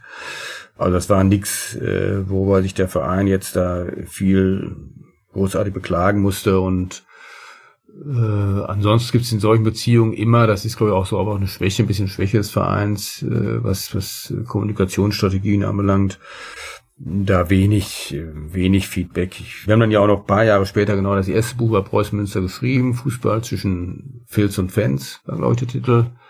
Und äh, dann aber 2006 haben wir die offizielle Jubiläumsschrift gemacht, also in Kooperation mit dem Verein. Das war auch völlig, völlig entspannt und äh, problemlos. Ich glaube, sie wussten, also die damals Verantwortlichen, Ende der 80er, Anfang der 90er, die wussten, ähm, dass wir ihnen recht kritisch gegenüberstanden. Aber ich glaube, da konnten sie irgendwie schon leben. Der Verein ist nochmal deutscher Amateurmeister geworden 1994. Deutscher Amateurmeister, was war der Titel damals wert? Ja, es war so, das ist dann äh, die Runde der Drittligisten, und damals gab es ja ganz viele Drittligisten noch, ähm, gewesen, die sich nicht für die Aufstiegsrunde zur zweiten Bundesliga qualifizieren konnten. Die haben dann den deutschen Amateurmeister aufgespielt. Ja, was war das wert?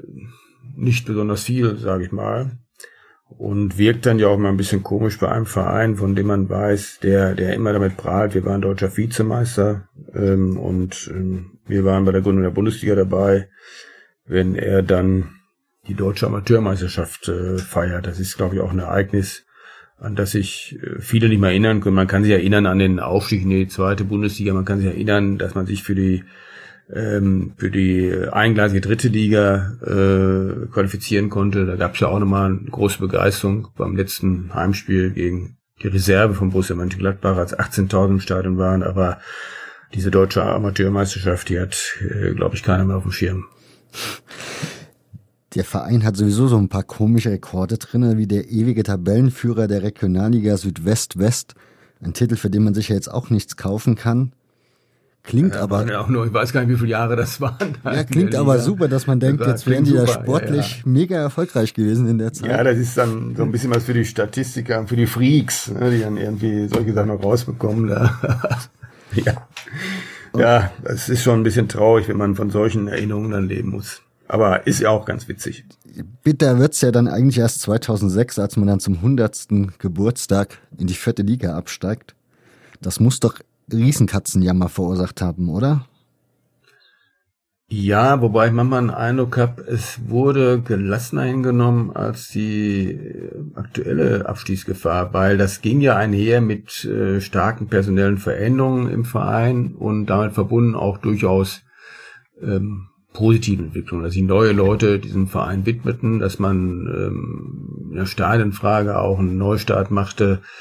Ähm, ich habe das damals nicht so als so furchtbar tragisch empfunden, weil ich, weil manchmal muss man ja, wenn solche Brüche stattfinden, muss man ja einen Schritt zurückgehen, um zwei Schritte nach vorne zu kommen. Und so ist es damals dann ja auch gewesen, dass letztendlich das ein, eine Übergangssituation war, die aber gemündet hat in der Qualifikation im Aufstieg dann für die eingleisige dritte Liga, die ja viel mehr war als das, woraus man vorher abgestiegen ist.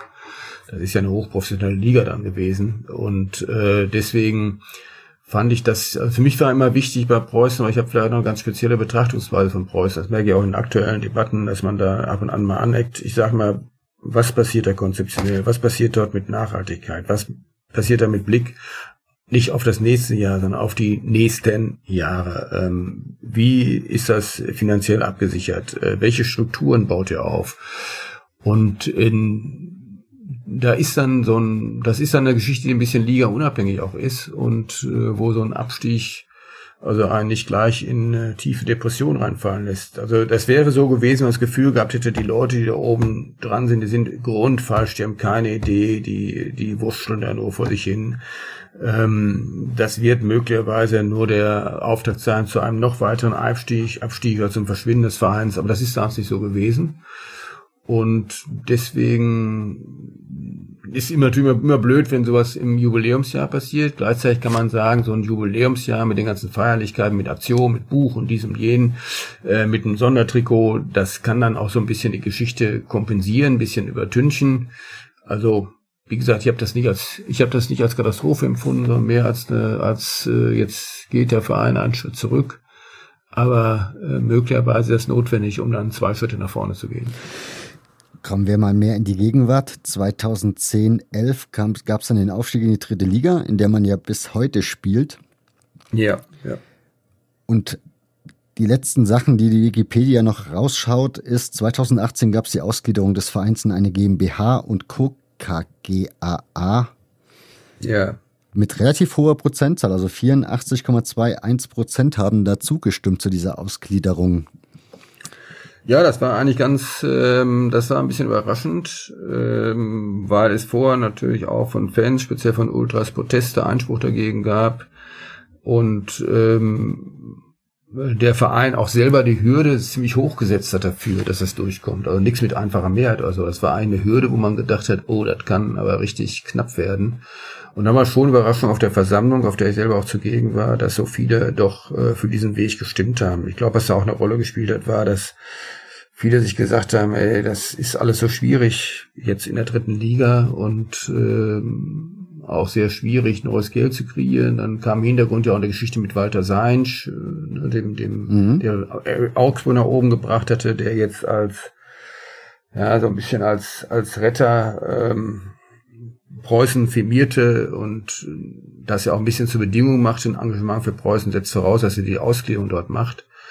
Und äh, ich glaube, dass da, also was dann enttäuschend war, war, was da anschließend gelaufen ist, dass eben dieses, dieses Engagement von Seinsch nicht das Ausmaß annahm, was man sich erhofft hatte, obwohl man äh, dieses ganze Ausgliederungsmodell auch sehr auf seine Person zugeschnitten hatte, auf seine Wünsche zugeschnitten hatte. Er dann wohl, ähm, soweit ich es weiß, äh, eben nicht so investiert hat, wie man sich das erhofft hatte. Also mit, als, als Walter Seinsch damals einstieg bei Preußen, auch mit seinem großen Stadionplan, ähm, da haben viele gedacht, das war ja immer verbunden auch damit, dass man gesagt hat, also sorry, so wie es im Augenblick ist, kann es nur noch zwei, drei Jahre abgehen. Wir müssen auf die, in die zweite Liga aufsteigen. In der dritten Liga kann man nicht überleben. Und das ist nur möglich eben mit Science, mit, mit einem neuen Stadion, mit äh, den neuen Vermarktungsmöglichkeiten, ähm, Möglichkeiten, neues Geld zu generieren mit dem Stadion, äh, mit Investitionen in Mannschaft etc. pp. Und äh, ich glaube, das ist so die letzte richtig große Enttäuschung der Preußen-Fans, dass das nicht passiert ist. Also man hat auch diesen Weg vertraut, auch die heute Verantwortlichen, dem Vorstand. Und ähm, naja, man fühlt, glaube ich, schon so ein bisschen, dass man da auch im Stich, im Stich gelassen wurde, dass große Versprechungen getätigt wurden, die nicht eingehalten wurden. Ich hatte in Ausgabe 55 Walter Sianos zu Gast. Der ist Aufsichtsratsmitglied beim FC Augsburg. Ja. Und kennt Walter Seinsch auch sehr persönlich. Also er erzählt das auch in der Folge, dass er ihn sehr persönlich kennt, weil er war Fanbeauftragter, wie er in Augsburg eingestiegen ist. Und der musste ja dort auch erstmal Trümmer beiseite räumen, um da irgendwie was in die Wege zu leiten. Aber er erzählt ja auch da schon, dass Walter Seinsch jetzt nicht so der Typ ist, der kommt mit dem großen Geldkoffer und dann sagt, Junge, macht mal sondern der schon ein bisschen Eigeninitiative erwartet hat und da auch ja versucht hat, eher so die Stadt mit ins Boot zu holen, also die Wirtschaft der Stadt mit ins Boot zu holen und da ein bisschen was zu bewegen. Das ist eigentlich auch das, was ich jetzt bei Preußen Münster erwartet hätte. Also nicht, dass da, dass man dann sagt, der Retter Seinsch ist da, sondern ja, der ist jetzt ein Mann mit Kompetenz, der in Augsburg schon mal gezeigt hat, wie es gehen kann. Und jetzt machen wir das zusammen sozusagen. Ja, ich will mal so sagen, also er hat, äh, ich glaube, dass Augsburg sich nicht ohne weiteres auf Münster übertragen lässt. Und ähm, das haben mal viele gedacht, so Münster, die haben geguckt nach Augsburg und naja, das ist so gelaufen, hätte die in der vierten Liga genommen, jetzt spielen sie erste Bundesliga und alle haben ein neues Stadion, alles gut. Das ist in Münster einfach, ist natürlich auch mit der Politik in Münster nicht so einfach. Und ähm, mit der Wirtschaft in Münster eben halt auch nicht. Und es gab, also Seinsch ist ich kann es so irgendwie nachvollziehen, aber ich glaube, taktisch war es falsch, sehr früh auf Konfrontationskurs äh, mit der Stadt gegangen. Also es gab da eine Aussage auf einem Treffen, die, glaube ich, tödlich war, wo er gesagt hat, also sinngemäß, ich will mich jetzt nicht, was ich von den Politikern in Münster halte, dazu will ich mich jetzt nicht äußern, äh, weil dann würde ich im Gefängnis landen. Und in dem Moment drehen die natürlich ab und sagen, komm, kann, geht gar nicht, Spinner und so weiter und so fort. Dazu kam, dass er ganz klaren, das war ihm ganz klar konzentriert auf ein neues Stadion in Münster. Also an einem anderen Standort, das Hammerstraße. Dazu muss man wissen, dass an der Hammerstraße das äh, Entwicklungspotenzial begrenzt ist. Ähm, also aus Lärmschutzgründen und so weiter fort darf man, glaube ich, nicht über 20.000, um die 20.000 darüber hinausgehen.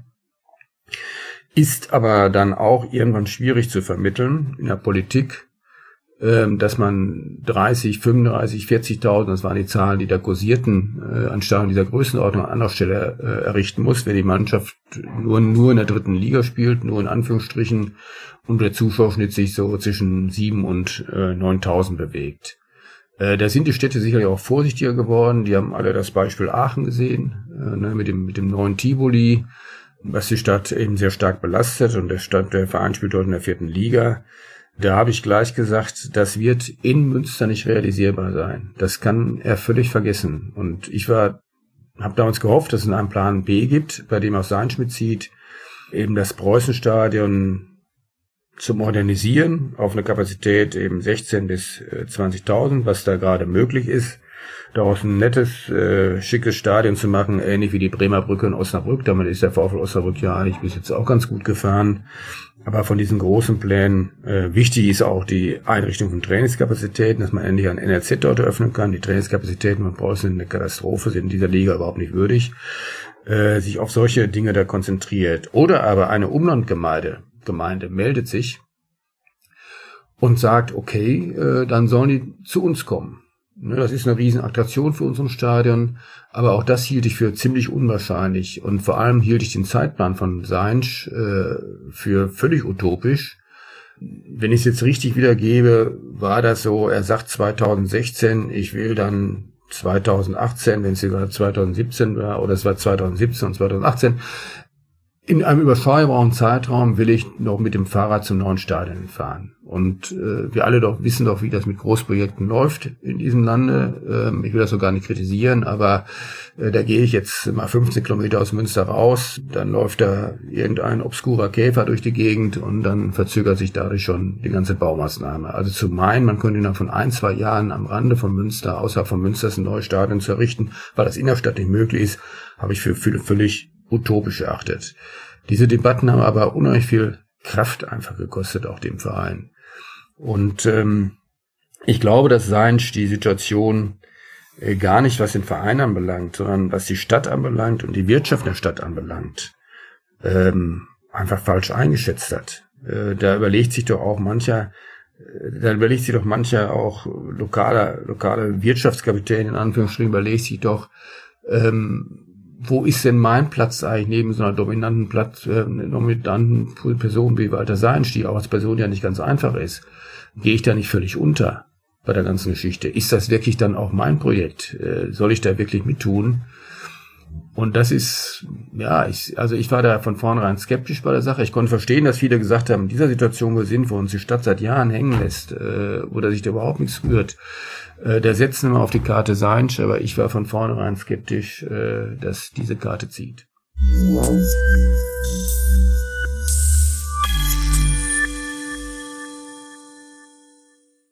Dein Buch, was du geschrieben hast, Preußen und Münster, ein Sportclub und seine Stadt. Würde mich interessieren, wie kommt man auf die Idee, so ein Buch zu schreiben? Tja, wie kommt man auf die Idee? Das eine ist, dass ich mich äh, schon sehr lange mit Preußen Münster beschäftige, wobei dieser Verein so mehr mein Zweitverein immer war. Mein Erstverein war Borussia Dortmund, aber ich hatte äh, eine gewisse Beziehung immer zu Münster, dadurch, dass meine Eltern dort studiert hatten und meine Eltern dort gute Freunde hatten. Und der Sohn dieser sehr guten Freunde ist dann ja auch mein Mitautor, Hubert Dahlkamp. Und äh, ich wohne jetzt ja schon seit geraumer Zeit in der Nähe von Münster, bin häufig in Münster, bin häufig über Preußen spielen und ähm, habe einiges gelernt über dieses etwas komplizierte Verhältnis der Stadt zum Verein. Und ähm, Hubert und ich, also Hubert Darkam und ich, wir hatten ja schon zum 100-jährigen Jubiläum 2006 ein Buch vorgelegt. Seitdem ist ja auch schon wieder einiges passiert. Ähm, hatten aber wenig Lust, das jetzt einfach äh, fortzuschreiben, zu ergänzen, sondern haben gesagt, wir machen was völlig Neues. Äh, wir machen nicht die klassische Vereinsgeschichte, sondern ja, wir versuchen so eine Parallelität herzustellen zwischen Stadtgeschichte und Vereinsgeschichte und diese Wechselwirkung, äh, Wirkung des Vereins auf die Stadt, äh, Rezeption des Vereins der Stadt, wie aber auch äh, der Stadt ihres doch etwas besonderen kulturellen und sozialen Milieus auf den Verein, ähm, das, das, das mal, dem mal so ein bisschen auf den Grund zu gehen. Und äh, wir hatten damals einen Arbeitstitel für das Buch, der lautete Ein Versuch, uns und anderen eine Stadt und einen Verein zu erklären oder umgekehrt einen Verein und eine Stadt zu erklären. Weil wir auswärts von Münster doch immer wieder die Frage gestellt bekamen, was, was ist das eigentlich? Warum kommt Preußen Münster Gründungsmitglied der Bundesliga? Äh, warum kommen die nicht äh, so richtig wieder auf die Füße? Ähm, warum sind die jetzt schon so lange aus der ersten Liga sowieso, aber auch aus der zweiten Liga mittlerweile raus? Ähm, wieso kriegt ihr das in dieser Stadt mit diesem Stadion eigentlich nicht auf die Reihe? Das, das, das, das gibt's so gar nicht. Andere Städte sind da doch gerade im Osten wesentlich fixer als, äh, als das Münster ist. Naja, all diesen Fragen äh, haben wir versucht, so ein bisschen auf den Grund zu gehen. Würdest du sagen, ihr habt die Fragen für euch beantworten können? Ja, ähm, ja, ich, äh, ich denke schon, dass wir dass wir selber jetzt mehr darüber wissen, was die Problematik ist. Ähm, und wir hoffen, dass diejenigen, die das Buch lesen, auch verstehen, ähm, dass es, ja, was es mit diesem Verhältnis auf sich hat. Ich fand das eigentlich ganz nett, dass die örtliche Zeitung das Buch nicht durch ein Mitglied der, der Sportredaktion hat besprechen lassen, sondern durch einen, einen Redakteur aus der, aus der Politik, äh, aus der Lokalredaktion, äh, das fand ich eigentlich ganz passend, weil es wirklich kein, kein reines Fußballbuch ist. Es ist natürlich ein Fußballbuch, aber wie gesagt, diese Wechselwirkung äh, Verein und Stadt, die steht schon sehr stark im Zentrum der, ich weiß nicht, 280 Seiten oder es sind. Das Buch ist ja, wie du jetzt schon gesagt hast, gibt ja so einen Einblick in die Stadt. Könntest du mich mal mitnehmen oder die Hörer mal mitnehmen? Münster, was ist Münster für eine Stadt? Also wie groß ist die? Für was steht die? Also Münster hat 310.000 Einwohner, äh, wird sehr stark geprägt von Studenten. Ich glaube, 45.000 oder 50.000 Studenten haben wir insgesamt in der Stadt. Ist eine Beamtenstadt. Äh, der Klerus hat dort früher, heute nicht mehr in dem Maße, eine sehr große äh, Rolle immer gespielt. Also es ist eine sehr katholische Stadt. Es ist eine Stadt, die ähm, ja lange Zeit, der lange Zeit schon das Etikett anhing, extrem provinziell zu sein. Ich erinnere mich, dass meine Mutter, als sie Münster studiert hat, äh, wie schon erwähnt, ähm, mal erzählt hat, sie musste sich immer gegenüber Studenten aus anderen Städten rechtfertigen dafür, dass sie ihre Studienzeit in Münster, in diesem schwarzen, katholischen, provinziellen Kaff äh, verbringen würde. Der hat sich aber einfach seit der Zeit enorm viel verändert und sogar in der Zeitspanne 1900 78, das war, als ich aus meiner Heimatstadt kam, nach Münster zog zum Studium, bis äh, heute hat sich erhebliches in dieser Stadt geändert. Also es ist nicht nur die Bevölkerung ist gewachsen, sondern die Bevölkerung hat sich verändert. Münster ist lockerer, sag ich mal, geworden, ist, ist, ist bunter geworden, äh, äußert sich dann auch den sicherlich auch in den Wahlverhältnissen, wenn man sich anguckt, die Zusammensetzung des, äh, des, des Münsterschen Rates. Ähm, die Grünen sind beispielsweise extrem stark hier in Münster. Das ist so ein bisschen Münsters neue bürgerliche Partei auch.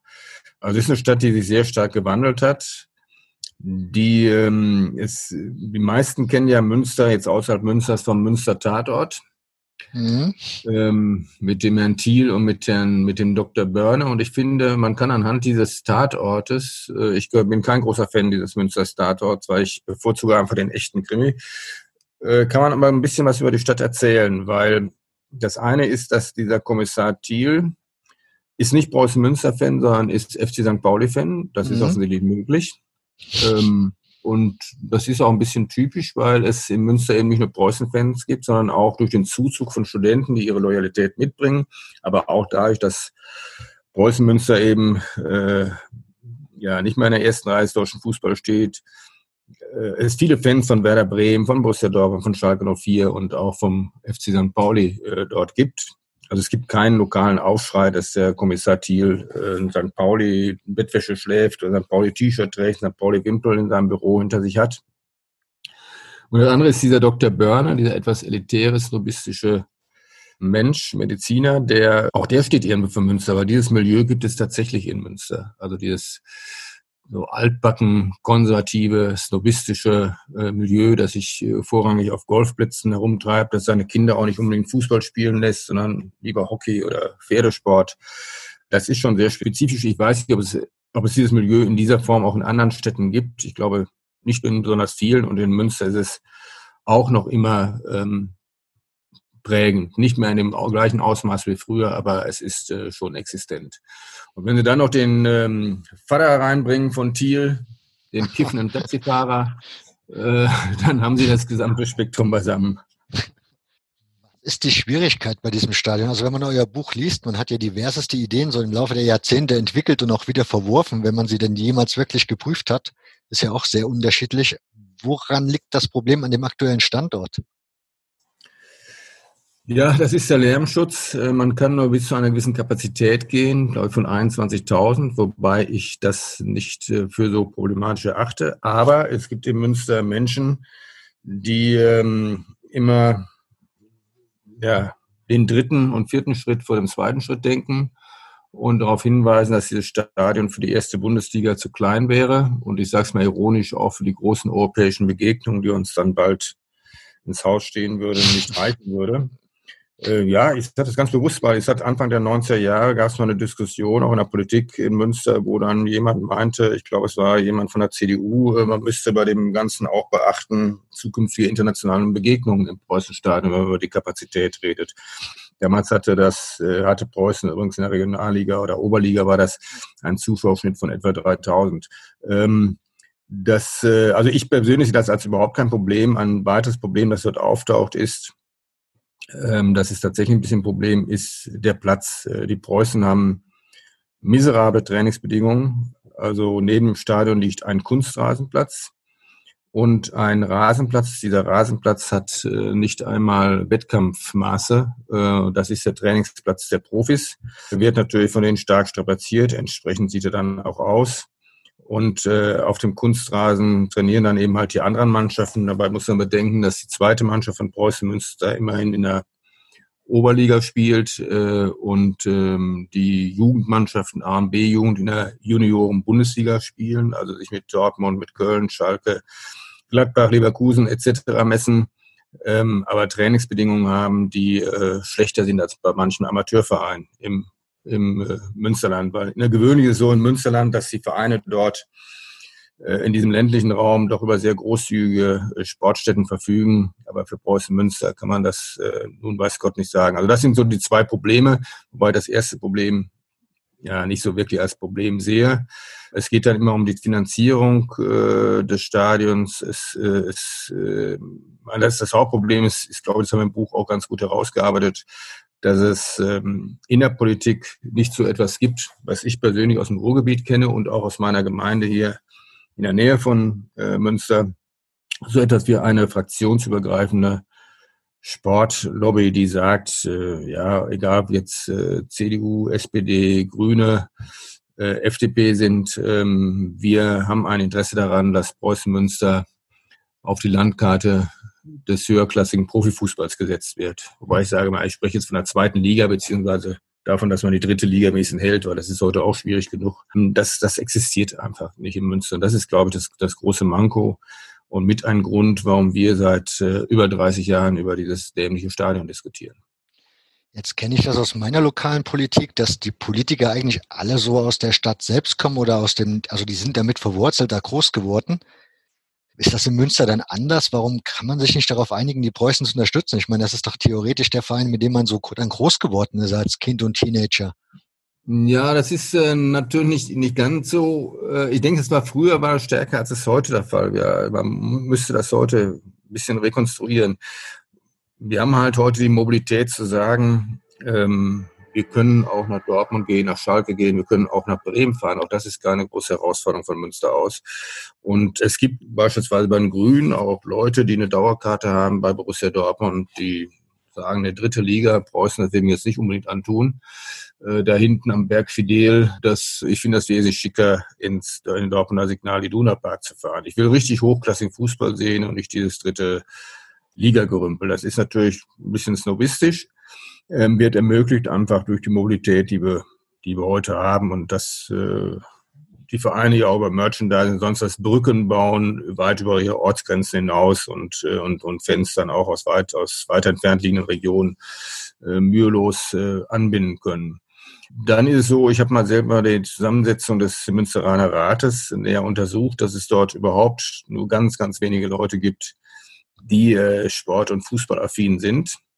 Wir haben in Münster natürlich auch die Konkurrenz durch den Reitsport, der hier sehr prominent ist, wobei natürlich wesentlich weniger Leute erfasst. Äh, wir haben Volleyball, äh, wir haben neuer Boomsport in Münster, also als Zuschauersport auch äh, Basketball. Also es gibt eine gewisse Konkurrenz und der Preußen Münster sind nicht so weit entfernt von dieser Konkurrenz. Also es ist jetzt nicht so wie in Dortmund, wo ich dieses große Borussia Dortmund habe und naja, ob ich da noch einen anderen Fußballverein habe oder, oder Handball habe oder Eishockey, äh, das ist, hat alles irgendwie keine Auswirkungen auf den Status äh, des, äh, des, des Fußballclubs.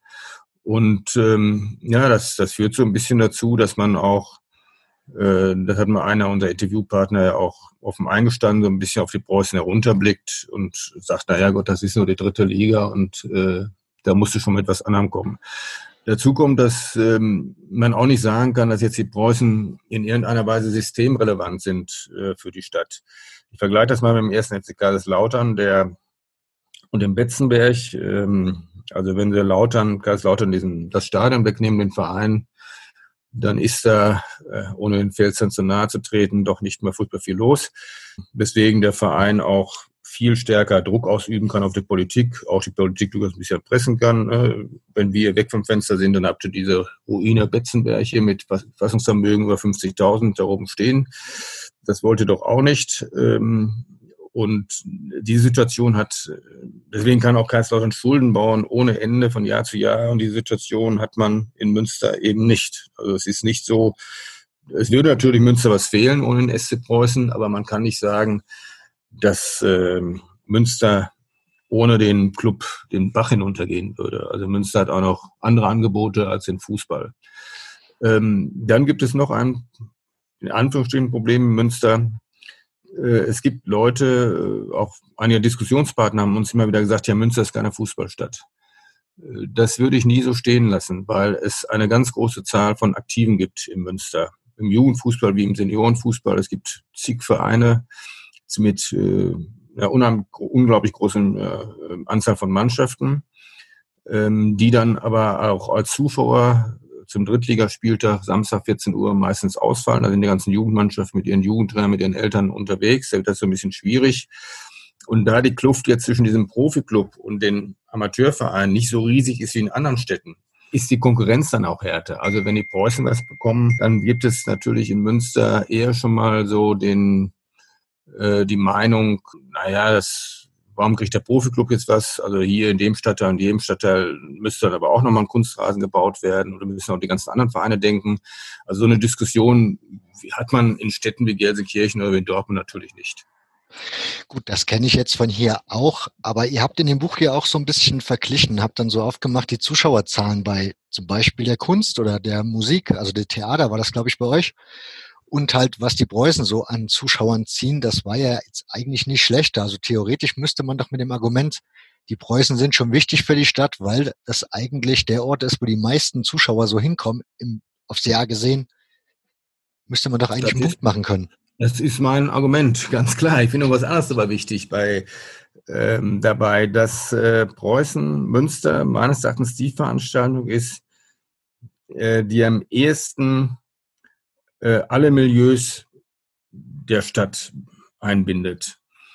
Äh, was wir bei anderen Veranstaltungen nicht in, in der Form haben. Also Münster ist, ist äh, wenn man nach Münster kommt und man, man geht über den Prinzipalmarkt, äh, dann wird man sagen, und schaut sich auch die Preise in den Geschäften halt an, dann wird man sagen, das ist eine sehr wohlhabende Stadt. Gewisserweise stimmt das natürlich. Äh, das Stadtbild wird dann auch noch durch Studenten äh, dominiert etc. Und gleichzeitig gibt es aber Stadtteile und Orte, äh, wo das überhaupt nicht so aussieht. Also wir haben einen Stadtteil beispielsweise, wo mit die höchste Kindes Kinderarmut in Deutschland existiert. Das wird aber im Stadtzentrum nehmen, das über, überhaupt nicht wahr. Und ich fand interessant immer bei Preußen, ähm, dass das Publikum, das ich dort im Stadion anfand, anfand, äh, irgendwie anders gestrickt war, anders zusammengesetzt war als zwei Stunden vor auf dem Münsteraner Markt, der berühmt ist, äh, wo ich äh, flanieren und einkaufen ging. Sozial, also gemischter, repräsentativer.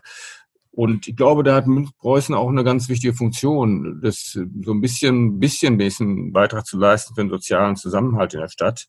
Aber ich fürchte, dass so manche Politiker, ähm, auch von bestimmten Parteien, das gar nicht so wahrnehmen, dass es Leute gibt äh, in einigen Stadtteilen, äh, nicht nur einigen Stadtteilen, auch im Stadtzentrum von mir aus, äh, für die Preußen tatsächlich eine Bedeutung hat.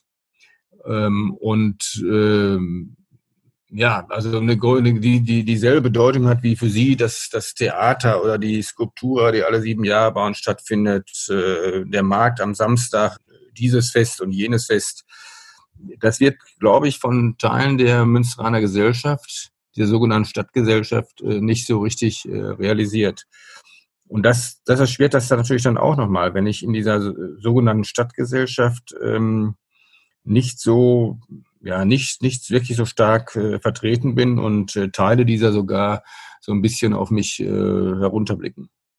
Habt ihr das Buch mal, also habt ihr Feedback bekommen aus der, aus der Bürgerschaft oder aus der lokalen Politik zu diesem Buch, dass das da gelesen wurde oder man vielleicht auch mal auf euch zugekommen ist und gefragt hat, können wir da mal drüber reden, über dies oder das, was ihr da so drin geschrieben habt?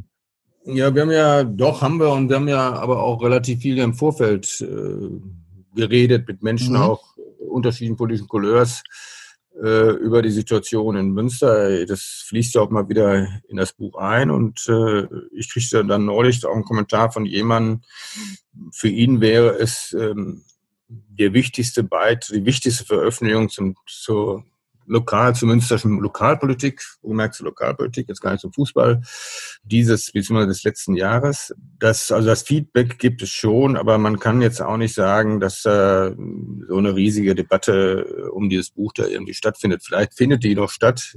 Das ist jetzt ja auch ein bisschen Corona-mäßig unterbrochen. Also unter anderem eine Veranstaltung, die wir mit dem Buch machen wollten, ist äh, durch Corona erstmal hinfällig geworden. Das kann sich durchaus ändern. Aber wenn ich mir angucke, wie es sich verkauft hat, ähm, hat das äh, schon seine Abnehmer gefunden. Also, wenn ich der Verein wäre, ich würde ins Rathaus gehen und würde jeden einen so ein Buch in die Hand drücken und würde sagen, bitte schön einmal Hausaufgaben machen und dann reden wir nochmal drüber über das Thema. Ja, einige haben es ja auch von uns in die Hand gedrückt bekommen, weil wir mit geredet haben. Und zwar quer durch die Bank, äh, sowohl CDU, SPD wie auch die Grünen betreffend. Ähm, also ich glaube schon, dass in diesen Kreisen äh, das Buch durchaus bekannt ist. Äh, aber das ist dann vielleicht auch typisch und zeigt auch wieder die Wertigkeit des Vereins in den Augen von diesen Menschen, dass man jetzt äh, da nicht eine riesen Debatte irgendwie darüber anfängt, ne, bei diesen Sachen. Wobei ihr ja in dem Buch wunderschön aufmacht, dass Preußen Münster in der dritten Liga eigentlich momentan sehr, sehr gute Arbeit macht. Grund, trotzdem wäre so die erste Frage, die mir so in den Kopf gekommen wäre, woher kommt dieses eigentlich negative Image, was Münster so hat? Man hat immer so das Gefühl, das ist eigentlich ein Verein mit so vielen Möglichkeiten und er kommt nicht aus dem Quark. Irgendwie, da hängt's. Ja, gut, das Image, ja, es wird natürlich ein bisschen geprägt ähm, durch dieses Stadion. Das ist dann für die Leute das äh, Symbol von Stillstand in dieser Stadt. Ne? Alle anderen Städte, äh, auch in der dritten Liga, bauen ihre, ihre neuen Stadien, haben schicke, reine Fußballsteine da stehen und wir haben diese Antikarena, wie sie im Volksmund heißt, äh, dort an der Hammerstraße, wo auch vor einigen Jahren überhaupt erst der Rasen aus Bundesliga-Zeiten ausgetauscht wurde.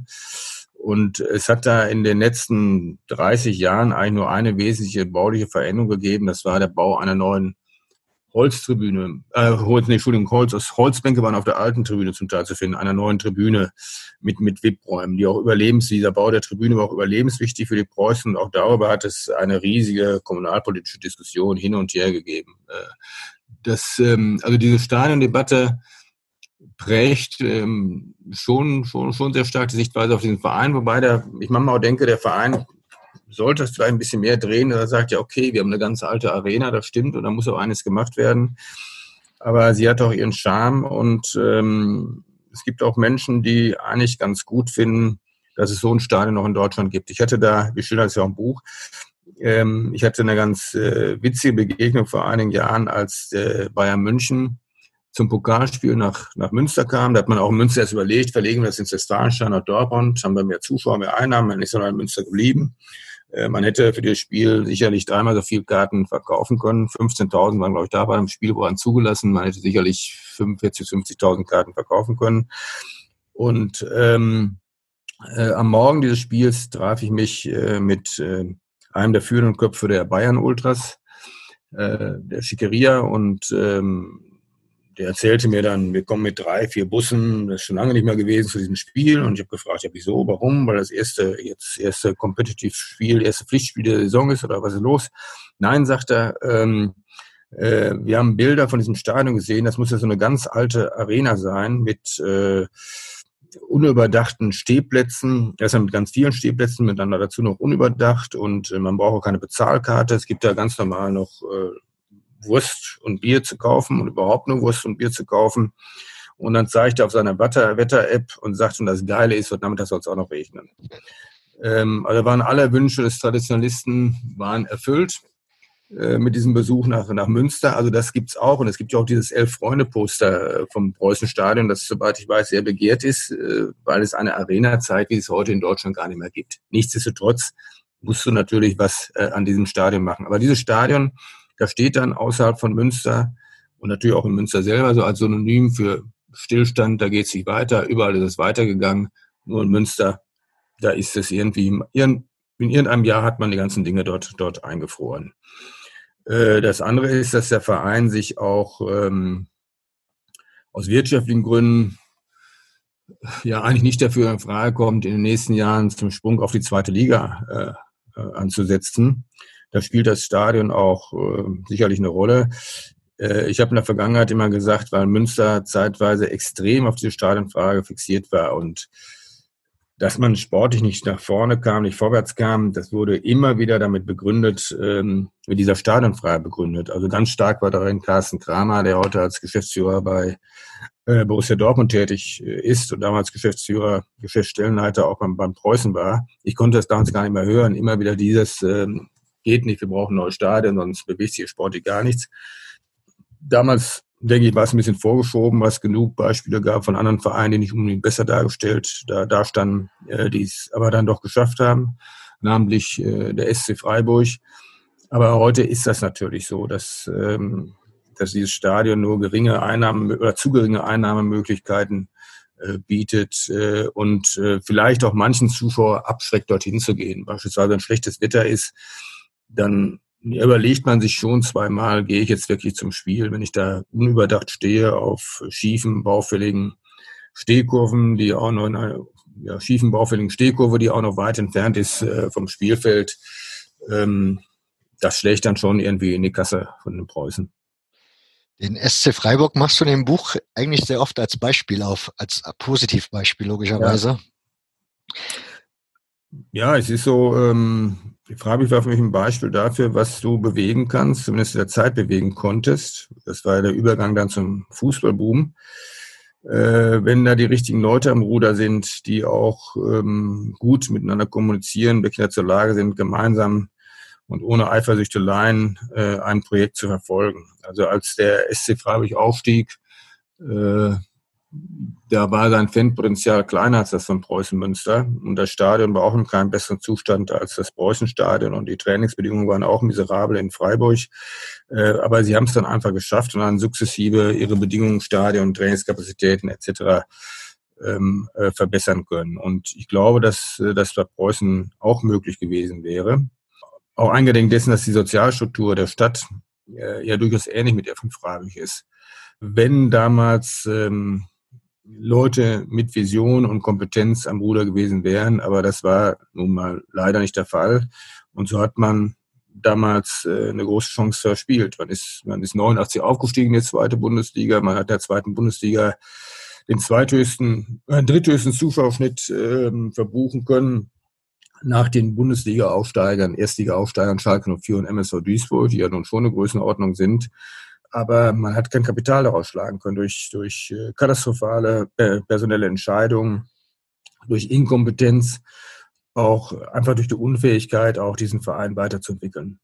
Du hast eine wunderschöne Idee in diesem Buch aufgebracht. Ich glaube, die hat noch kein Verein wirklich umgesetzt, nämlich eine Vereinszeitung sozusagen, die öffentlich zu bekommen ist, also die in Kneipen oder Tankstellen oder wie auch immer ausliegt, wo dann der Verein sozusagen mal so ein bisschen informiert und die Leute so mitnimmt ja, es ist, ähm, ja. das geht darauf, dass es auch mal gab. Ne? Es gab mal sowas, das ist damals unter der Federführung von Thomas Röttgermann gemacht worden, der heute bei Fortuna Düsseldorf tätig ist. Mhm. Und die haben damals eine Zeitung gemacht, äh, also die auch weit über Münster hinaus dann ein, ein Medienecho fand, die, die, die wirklich damals ein Novum war. Die war ein bisschen dicker, die war ein bisschen inhaltsstärker und sie haben, sie haben es geschafft, äh, ähm, also die spezifische Atmosphäre in Münster einzufangen. Sie haben, also die hatten so eine, ich, ich denke, der, da ging so ein, auch so eine Message in Richtung der Studentenschaft beispielsweise aus, ne, kommt ins Stadion rein.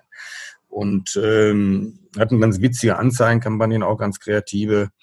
Und wir sagen, man konstatiert ja mal immer heute in Münster, dass äh, ein Problem der Preußen wäre, dass sie nicht im, in der Mitte der Stadtgesellschaft wären, nun gibt's da ja zwei Brückenenden. Das eine Brückenende liegt eben in dieser Stadtgesellschaft, wo Notare bereit sind, dann auch eine Brücke zu bauen in Richtung Preußenstadion, Richtung Preußen-Münster. Aber der Verein kann in der, auf diesem Feld natürlich auch deutlich mehr machen noch. Ne? Also deutlich mehr machen, dass er irgendwie auf sich aufmerksam macht, dass er eine Verlinkung mit der Theaterszene, mit der sonstigen kulturellen Szene irgendwo äh, dahin bekommt, also auch sein, sein enges Areal verlässt und äh, in Richtung Stadtgesellschaft marschiert. Und da könnte so eine Zeitung, glaube ich, auch eine, eine ganz gute Wirkung haben, wenn man in so einer Zeitung dann auch nicht nur immer nur das Fußballthema äh, behandelt, sondern vielleicht das Fußballthema dann im Zusammenhang mit anderen kulturellen Milieus, beispielsweise direkt Interview mit äh, dem Leiter des wunderbaren äh, Wolfgang Beuer Theaters in äh, Münster, der, soweit ich weiß, auch doch, der ist glaube ich Köln-Fan, aber ist auch mal wieder im Preußenstadion präsent. Äh, Götz Alsmann haben wir auch als Preußen-Fan, wir haben ja durchaus einige prominente Preußen-Fans. Also da, da ist, glaube ich, äh, noch einiges, einiges zu tun. Wenn wir die aktuelle sportliche Situation schauen, steht Münster nicht so positiv da. Wenn ich dein Buch glauben darf, hat das so seine Gründe, die jetzt nicht unbedingt als negativ dargestellt sein müssen. Also sprich, ihr setzt auf junge Spieler und versucht mal wieder einen neuen Weg einzuschlagen.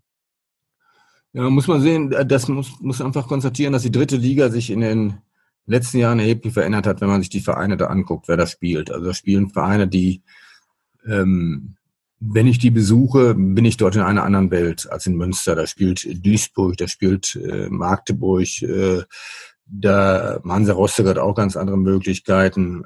Da spielt äh, die, die zweite Mannschaft äh, von Bayern München, ist nur die zweite Mannschaft, aber wenn man sich den Transferwert dieser Truppe anguckt, ähm, naja, da sind schon Unterschiede zu Preußen Münster. Da ist Uerdingen drin mit diesem russischen Oligarchen als, als, als äh, Mäzen äh, Eintracht Braunschweig, ähm, Kaiserslautern mit ihrem Riesenstadion, einem Zuschauerpotenzial von 20 bis 30.000 auch in der, in der ähm, dritten Liga. 1860 München, das ist vom Namen her eine hochattraktive Liga, aber viele Vereine dort sind einfach auch eine Nummer größer als Preußen Münster und haben auch bestimmte Hausaufgaben, äh, die heute zum Überleben notwendig sind, erledigt. Äh, siehe beispielsweise Stadion, siehe Nachwuchsleistungszentrum, ganz wichtig für die Preußen. Ich habe schon erwähnt, dass die Mannschaften von Preußen Münster sehr hochklassig spielen, aber es gibt noch immer nicht dieses Nachwuchsleistungszentrum und der simple Grund ist der, äh, es mangelt an Plätzen. Also mit der mit dem Ensemble von Plätzen, was die Preußen haben, ich habe es ja geschildert, äh, kriegst du, äh, wirst du nicht lizenziert als Nachwuchsleistungszentrum. Von dort aus sage ich erstmal, ist es ähm, nicht selbstverständlich, dass ein Club wie Preußen Münster in der dritten Liga spielt und aus der vierten Liga drängen ja auch Vereine jetzt hoch, die auch bessere Voraussetzungen haben als die Preußen. Also nehmen wir nochmal Rot-Weiß Essen, die haben schon ihr neues Stadion, äh, die haben ihr NLZ, die äh, haben einen Zuschauerschnitt von, ich glaube, 14.000 oder 15.000 in der vierten Liga, die haben ein wesentlich größeres Zuschauerpotenzial. Äh, dann haben wir da Saarbrücken, die ähm, ja im, im, im Südwesten führen äh, und auch im Halbfinale des, des DFB-Pokals stehen. Die kriegen ein neues Stadion, die haben natürlich einen ganz anderen Status, weil Sie sind der führende Verein in einem zwar klein, aber es ist eben ein Bundesland, im Bundesland mhm. Saarland. Äh, da ist die Unterstützung durch die Politik, sieht natürlich äh, nochmal ganz anders aus als in, in Münster. Und die Preußen mussten auch durch den Rückzug eines Sponsors mussten sie ähm, beim Personal in den letzten Jahren erheblich einsparen und werden auch nächste Saison wieder einsparen müssen. Und da hat man dann gesagt, okay, wir setzen stärker auf Ausbildung und junge Talente, die sich dann hier bei uns in der dritten Liga bewähren können, die man dann vielleicht auch gewinnbringend dann wieder weiterverkaufen kann.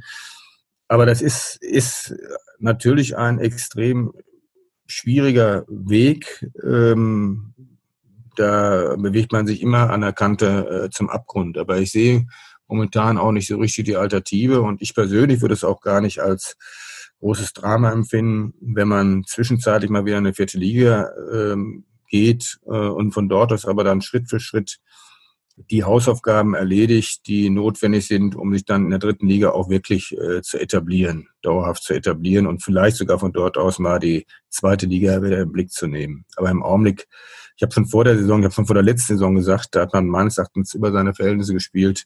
Das wird für die Preußen zusehends schwieriger, sich in dieser dritten Liga zu halten. Was siehst du als Lösungsmöglichkeiten dafür? Ja, ich bin ja jemand, der sehr gerne in Konzepten denkt und äh, nicht immer von Spieltag zu Spieltag guckt und gleich in Panik gerät, äh, wenn es mal nicht äh, sportlich so gut läuft. Ich hoffe sehr darauf, äh, ich hoffe, Corona grätscht äh, dem Verein da nicht zu sehr da rein, ähm, dass äh, jetzt diese Stadiongeschichte Schritt für Schritt angegangen wird. Äh, was ich für notwendig erachte, dringend notwendig erachte, ist der Bau von zwei zusätzlichen Plätzen, die dann die, die A, die Trainingsmöglichkeiten ohnehin verbessern oder B, auch den Club dazu befähigen, die Lizenz für ein Nachwuchsleistungszentrum äh, zu beantragen. Dann müsste meines Erachtens dringend eine neue Gegentribüne gebaut werden. Der Haupttribüne ist ja völlig in Ordnung, die auch ähm, zusätzliche VIP-Kapazitäten beherbergt, äh, dass man auch diese Einnahmeseite verbessern kann. Ich denke, im Nachwuchsbereich machen sie wirklich sehr, sehr gute Arbeit. Gibt es sehr gute, sehr fähige Trainer, wie es überhaupt in diesem Verein viele junge Menschen gibt, die sehr engagiert und nicht auf die Uhr guckend und auch nicht auf den Lohnstreifen guckend äh, sich für diesen Verein engagieren, auch Ideen innerhalb dieses Vereines entwickeln. Äh, und ich denke, wenn man, wenn das alles irgendwie so passt, dann sollte es möglich sein, äh, sich in zwei, drei Jahren wirklich fest in der zweiten Liga, äh, in der Entschuldigung, nicht in der zweiten Liga, das bin ich schon wieder ein typischer Münsteraner, in der dritten Liga äh, zu etablieren. Also ich halte es für durchaus möglich, dass man in dieser Saison abgeht. Ich glaube, es sind momentan fünf Stunden, fünf Punkte, ist man, glaube ich, hinterm rettenden Ufer und ähm, ich finde, die anderen haben wieder noch mit konkurrieren um die Plätze, die haben schon so ein bisschen bessere Bedingungen, äh, Voraussetzungen als die Preußen. Ähm, wie gesagt, es wäre für mich kein Unglück in der Regionalliga, sondern im Gegenteil, es könnte einen gewissen Druck wegnehmen und ähm, dem Club einfach die Möglichkeit geben, jetzt mal diese ganzen Aufgaben in Ruhe anzugehen und dann dazustehen, zu sagen, okay, wir haben die jetzt alle erfüllt, wir sind in vielen Bereichen jetzt auf Augenhöhe mit anderen Vereinen und ähm, wir können jetzt, wir gehen auf einer stabileren, äh, auf einem stabileren Fundament jetzt in die dritte Liga rein, als äh, wir aus dieser rausgegangen sind. Also ein Schritt zurück, um zwei vorzugehen, wäre die Frage der Münsteraner Zuschauer, würde der so nee, machen? Mit. Da ich mal anderen nicht mit. Das ist, wer immer, wer eher darüber klagt, dass man in der zweiten und ersten Liga äh, spielt und das einfach nicht verstehen will, äh, den werde ich für diese Idee nicht erwerben. Ich meine, ich habe auch nichts dagegen, muss man ganz klar sagen. Am liebsten wäre natürlich, man bleibt in der dritten Liga drin. Ähm, wobei, finde ich, der DFB auch darüber nachdenken muss, ob diese Eingleisigkeit der dritten Liga wirklich so genial ist, ob man nicht vielleicht zumindest vorübergehend jetzt post-Corona ähm, zwei, drei Jahre mal zweigleisig verfährt. Also da habe ich nichts dagegen. Das würde ich mir natürlich wünschen. Das würde die Arbeitsbedingungen natürlich noch weiter verbessern. Ähm, wenn man nicht diesen Schritt zurückgehen müsste, bloß es hat diesen Schritt zurück schon mal gegeben, nämlich äh, vor dem letzten, oder vorletzten Mal das Machtwechsel an der Spitze des Vereines. Ähm, da ist man auch erstmal eine Liga zurückgegangen, obwohl man riesige Pläne hatte. Aber man war dann einige Jahre später, war man dann in der, nicht in der nun eingleisigen dritten Liga. Also war man damit quasi höher, als man vorher gewesen ist. Weil man konnte die alte dritte Liga, kann man ja nicht mit der, mit der heutigen dritten Liga da vergleichen.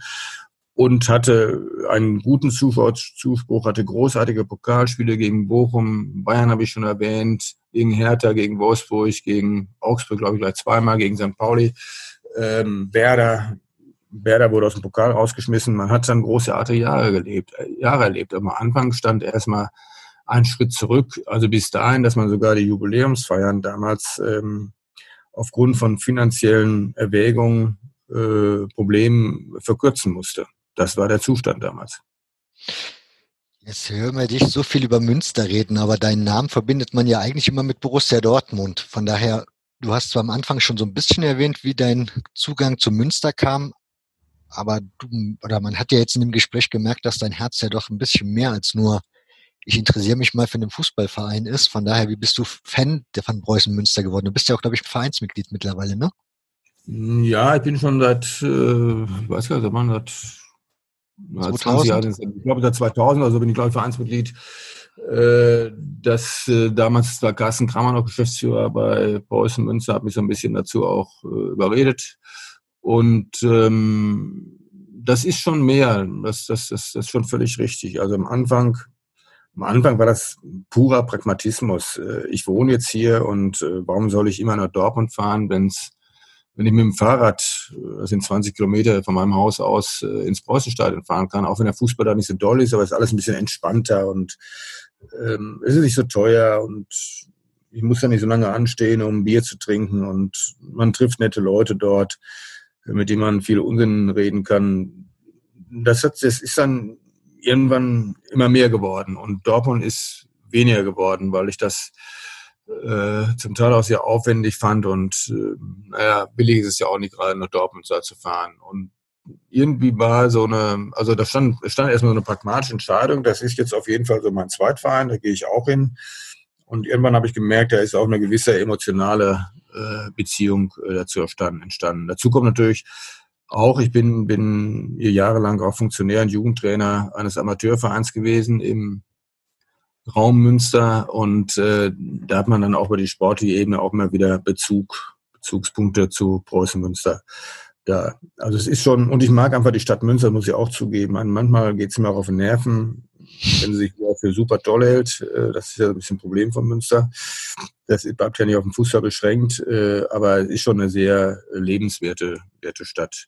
Und wenn dann alles eben so passt, äh, Stadt, Fußball auch so einigermaßen, ähm, naja, dann erleichtert das auch ein Fan sein, auch ein Fan sein in äh, schweren Zeiten. Und mit Dortmund ist, ich bin, ist einfach so gewesen, dass ich, ich bin äh, vor den Toren Dortmunds aufgewachsen in Kahn, die meisten nur bekannt durch die Verkehrsnachrichten, Kahner Kreuz. Und ähm, da hatte man relativ wenig Wahlmöglichkeiten, wenn man nicht handfesten Auseinandersetzungen, wenn man handfesten Auseinandersetzungen aus dem Weg gehen wollte.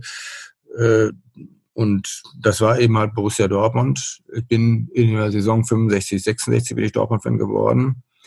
Äh, da ging ich noch auf die ins vierte Schuljahr der Volksschule, wie es damals hieß. Äh, und meine Meine Schulkameraden kamen in der Regel aus dem Bergbaumilieu, ich kam aus dem akademischen Milieu und das bedeutete, sie hatten unendlich mehr Ahnung vom Fußball als ich und spielten auch Fuß viel mehr Fußball als ich und hatten außerdem diese wunderbaren Fußballbildchen vom Bergmann Verlag, den sie austauschten, diese austauschten.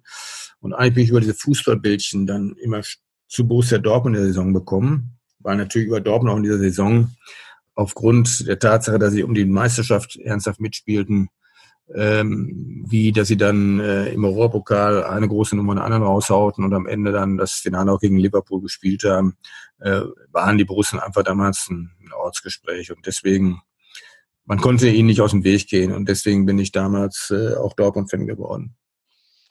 Wobei du in jener Zeit auch schon dein erstes Preußenspiel gesehen hast, ne?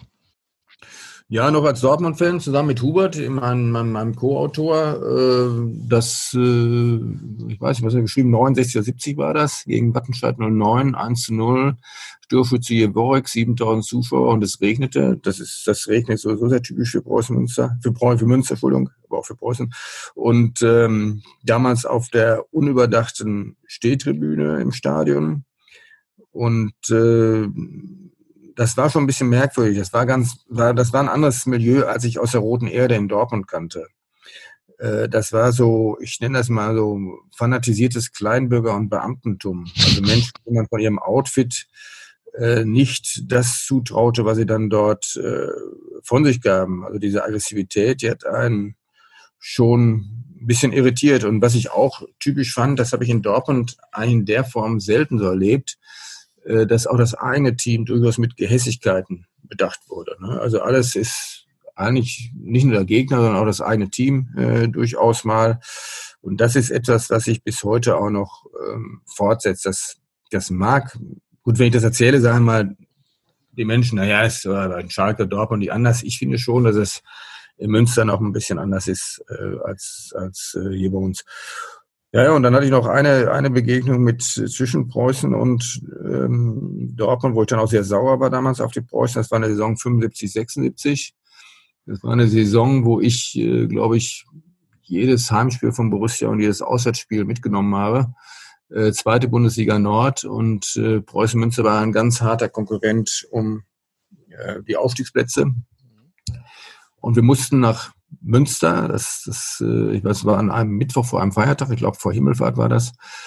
Und ähm, es regnete in Strömen bei diesem Spiel. Bei diesem Spiel waren möglicherweise 45, 50.000 Zuschauer da. Offiziell waren es weit weniger. Äh, der Verein hat damals Schwarzkarten verkauft. Dafür kriegte, wurde er auch später zur Verantwortung gezogen. Und Borussia verlor 4 zu 1 äh, gegen eine Preußenmannschaft, die wie aufgedreht spielte. Manche sagen, da war eine gehörige Portion Kaptagon mit im Spiel. Äh, und ich sah alle die Dortmunder Aufstiegsträume zerplatzen.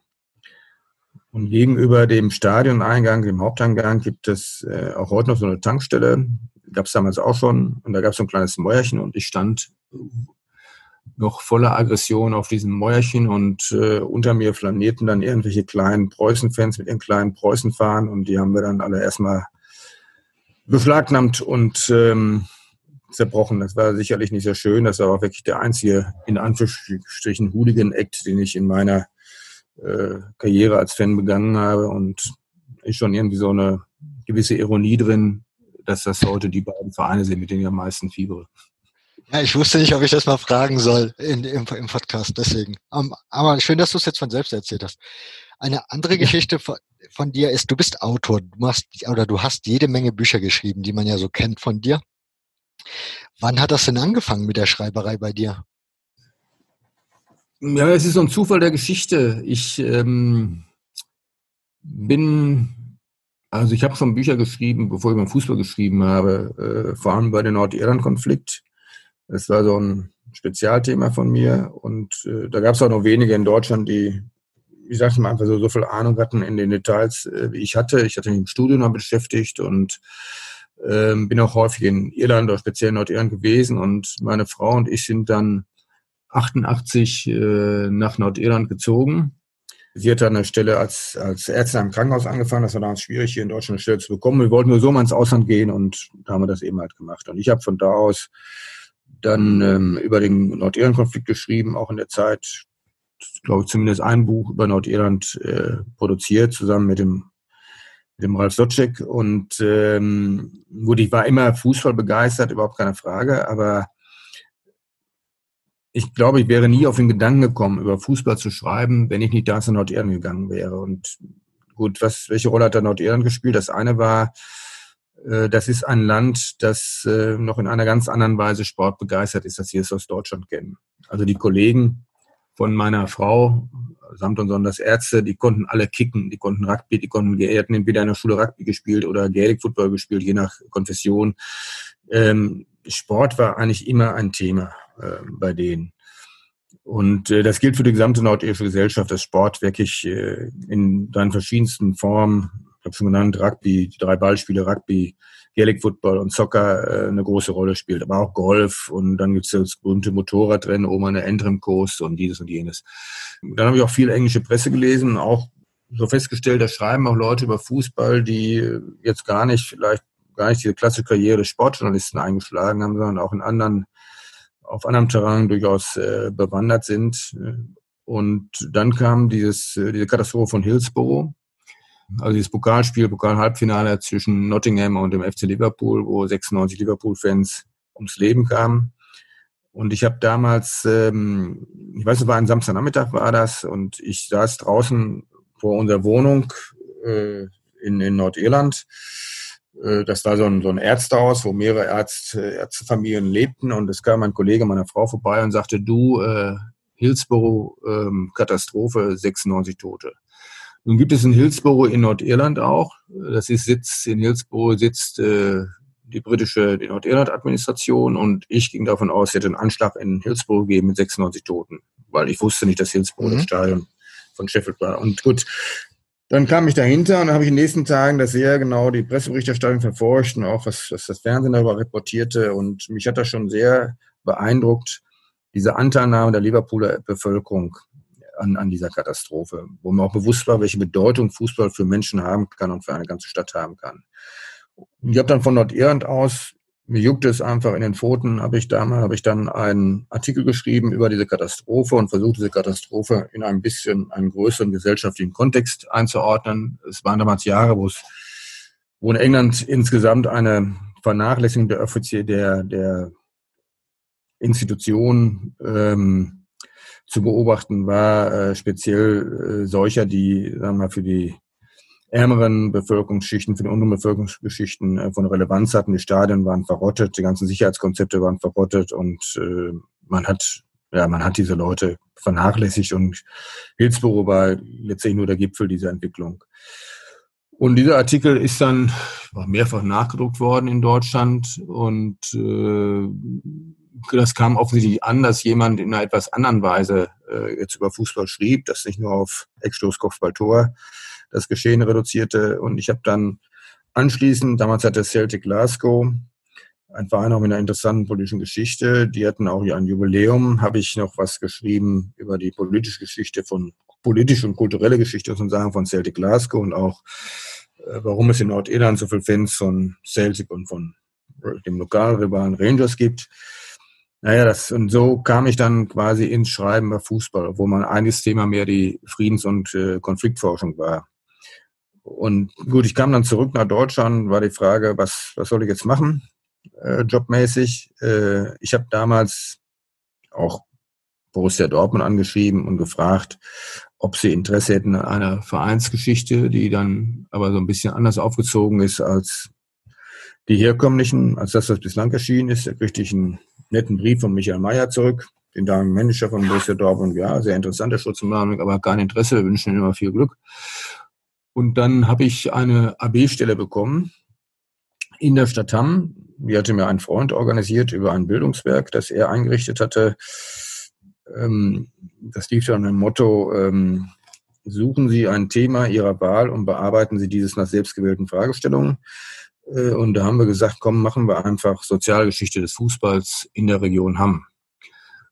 Und da habe ich mich dann so richtig reingestürzt über zwei Jahre und rausgekommen ist dann eine Geschichte von sieben oder 800 Seiten. Das ging natürlich überhaupt nicht.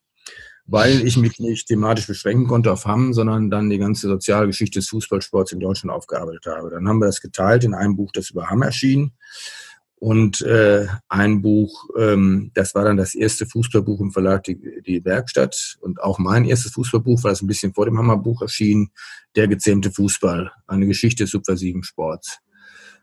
Und damals war Werkstatt ein Verlag, der ja vorwiegend, vorwiegend politische Literatur publizierte, auch äh, Umweltliteratur, äh, Friedensbewegung etc., äh, auch ein bisschen so, glaube ich, Lernprogramme für Schulen und solche Dinge.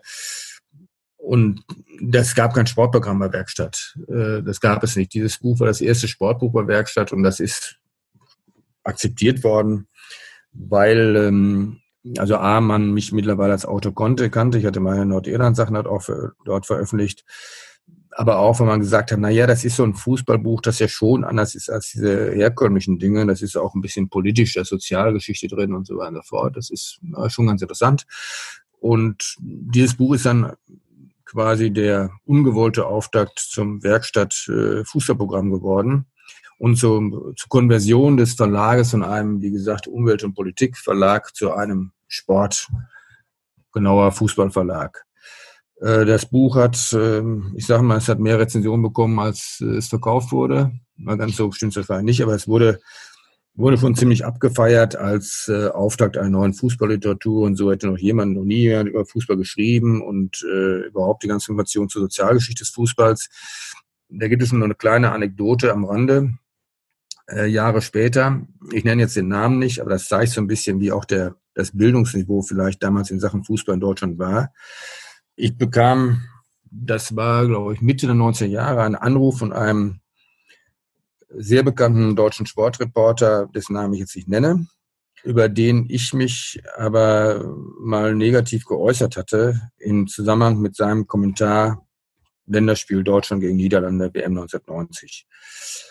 Also der ruft mich an und ich denke erst, das ist alles ein Fake, da will mich jemand äh, verarschen. Äh, gleichzeitig so ein bisschen so eine Angst, der Reh stellt dich jetzt zur Rede. Äh, für das, was du geschrieben hast, aber mitnichten etwas ganz anderes. Der Herr sagt, äh, Herr Schulz-Marmling, ich komme gerade vom Spiel von Borussia Dortmund und ich habe mit, mich mit Herrn Niebaum länger unterhalten. Und Herr Niebaum hat mir gesagt, der Fußball wäre in England erfunden worden. Und äh, da habe ich ihn gefragt, wo wissen Sie das? Und da hat der Niebaum gesagt, ja, fragen Sie mal den Schulz Marmling, mit dem habe ich länger darüber gesprochen, der hat auch was dazu geschrieben. Der Fußball ist in England ähm, erfunden worden ja, also erstmal war ich natürlich sehr erleichtert, äh, dass äh, er mir nicht an die Kehle ging und ich habe ihm dann auch Materialien zu meiner wilden These der Erfindung des Fußballs in England geschickt.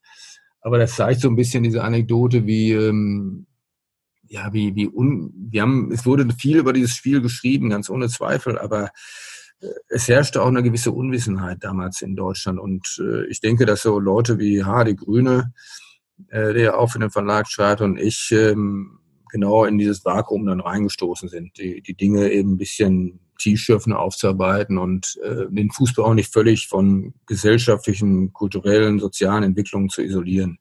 Das ist letztendlich unser ganz äh, simples Erfolgsgeheimnis gewesen. Naja, und der Verlag, das ja heute bekannt ist, dann irgendwann avanciert zum größten Verlag in Sachen Fußballliteratur in Deutschland. Aber es war es war nicht gewollt, es war mehr oder weniger Zufall. Ähm, ich, ich behaupte immer, wenn diese Geschichte nicht gewesen wäre, ich gehe nach Nordirland und dann passiert diese Sache in Hillsborough und ich werde irgendwie angefixt und sage, Mensch, äh, eigentlich will ich, ich bin doch auch immer Fußballfan gewesen, warum soll ich nicht auch mal darüber schreiben? Ähm, ja, ohne diese Vorgeschichte wäre das, glaube ich, nicht passiert.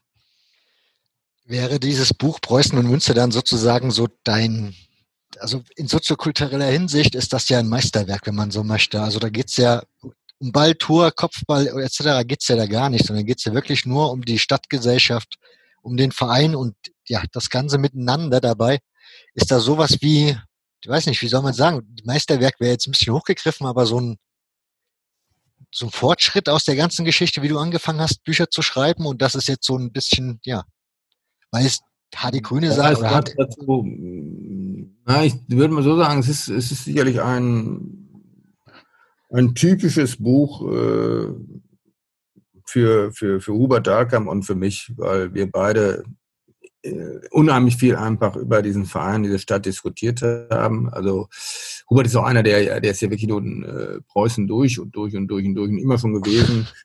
Das, ähm, also wir mussten das eigentlich so schreiben, das Buch. Ob ich, wenn man mich fragt, ist das jetzt mal Meisterwerk, ich tue mich da mal schwer, äh, weil es gibt auch andere Bücher, die ich sehr mag. Oft ist so, dass ich ein Buch erst im Nachhinein mag, weil wenn ich ein Buch äh, rausgegeben habe, lese ich mir das erstmal überhaupt nicht durch, äh, sondern gucke dann viel später rein und bin dann manchmal erstaunt, was ich alles wusste, weil ich schon längst vergessen habe.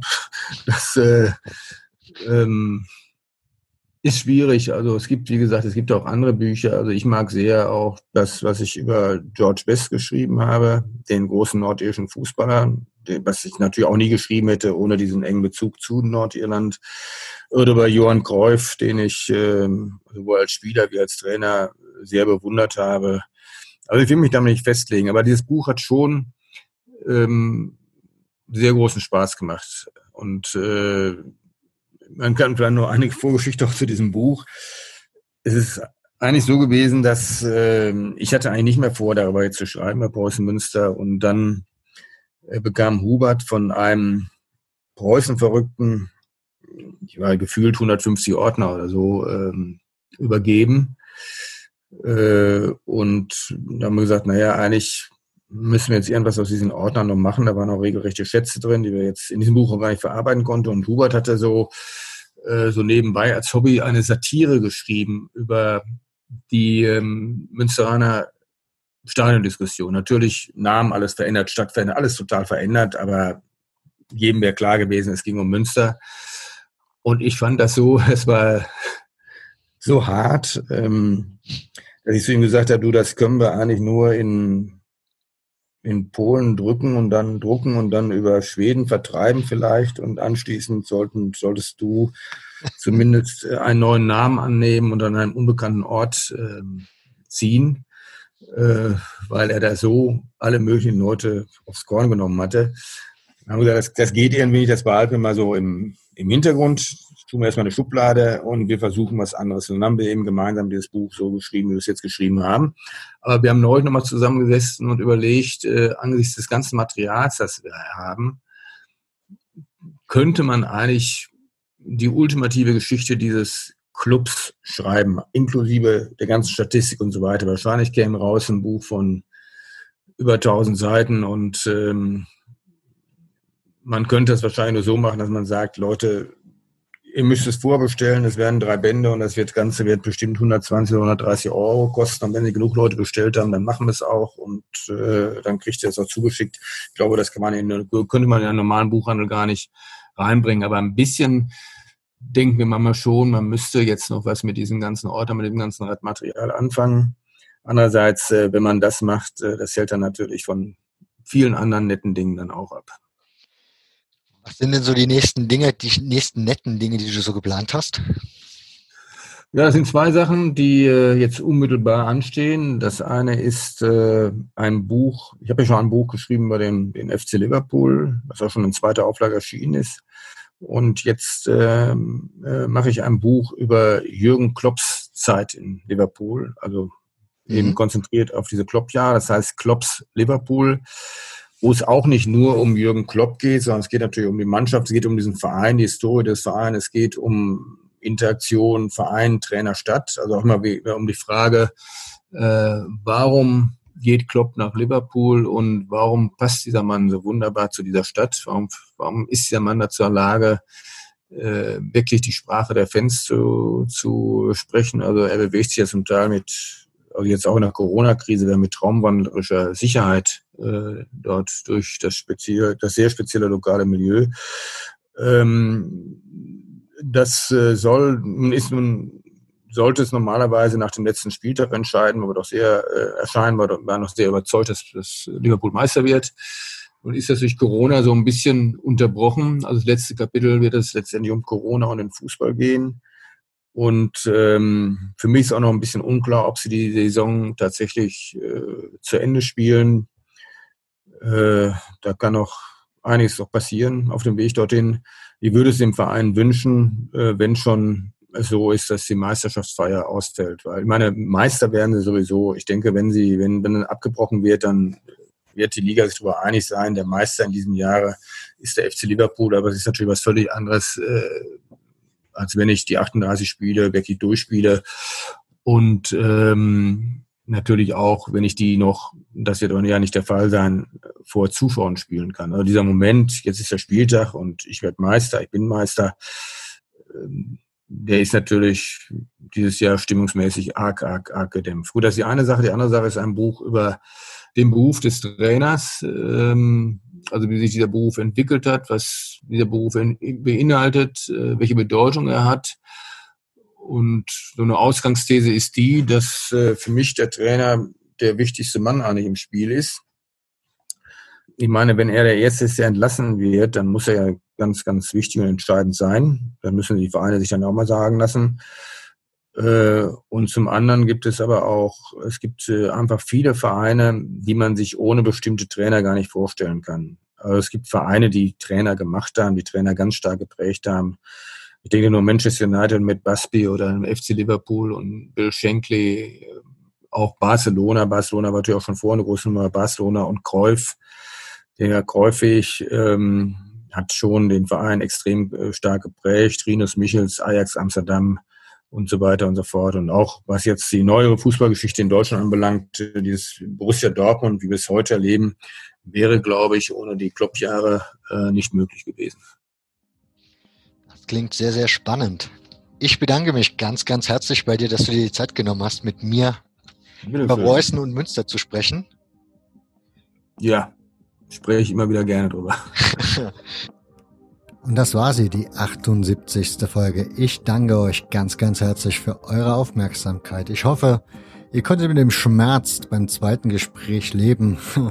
Wenn ihr wüsstet, wie es mich ah, kotzt, dass es so klang. Ist aber so, ich kann es jetzt auch oder konnte es im Nachhinein dann auch nicht mehr ändern. Ich hoffe dennoch, dass es euch gefallen hat und wenn das so ist, dann tut mir doch den Gefallen und teilt es in den sozialen Netzwerken mit. Retweetet es, teilt es, liked es, haut in irgendwelche Stories rein oder wie auch immer ihr das so Hand zu haben pflegt. Freundes- und Bekanntenkreis gibt es ja auch noch insofern. Tut euch keinen Zwang an, helft mit, dass dieser Podcast noch einige Hörer mehr vertragen kann, also bekommen kann, besser gesagt. Und wir hören uns dann in zwei Wochen wieder, dann geht's nach Toronto. Bis dahin, macht's gut. Ciao.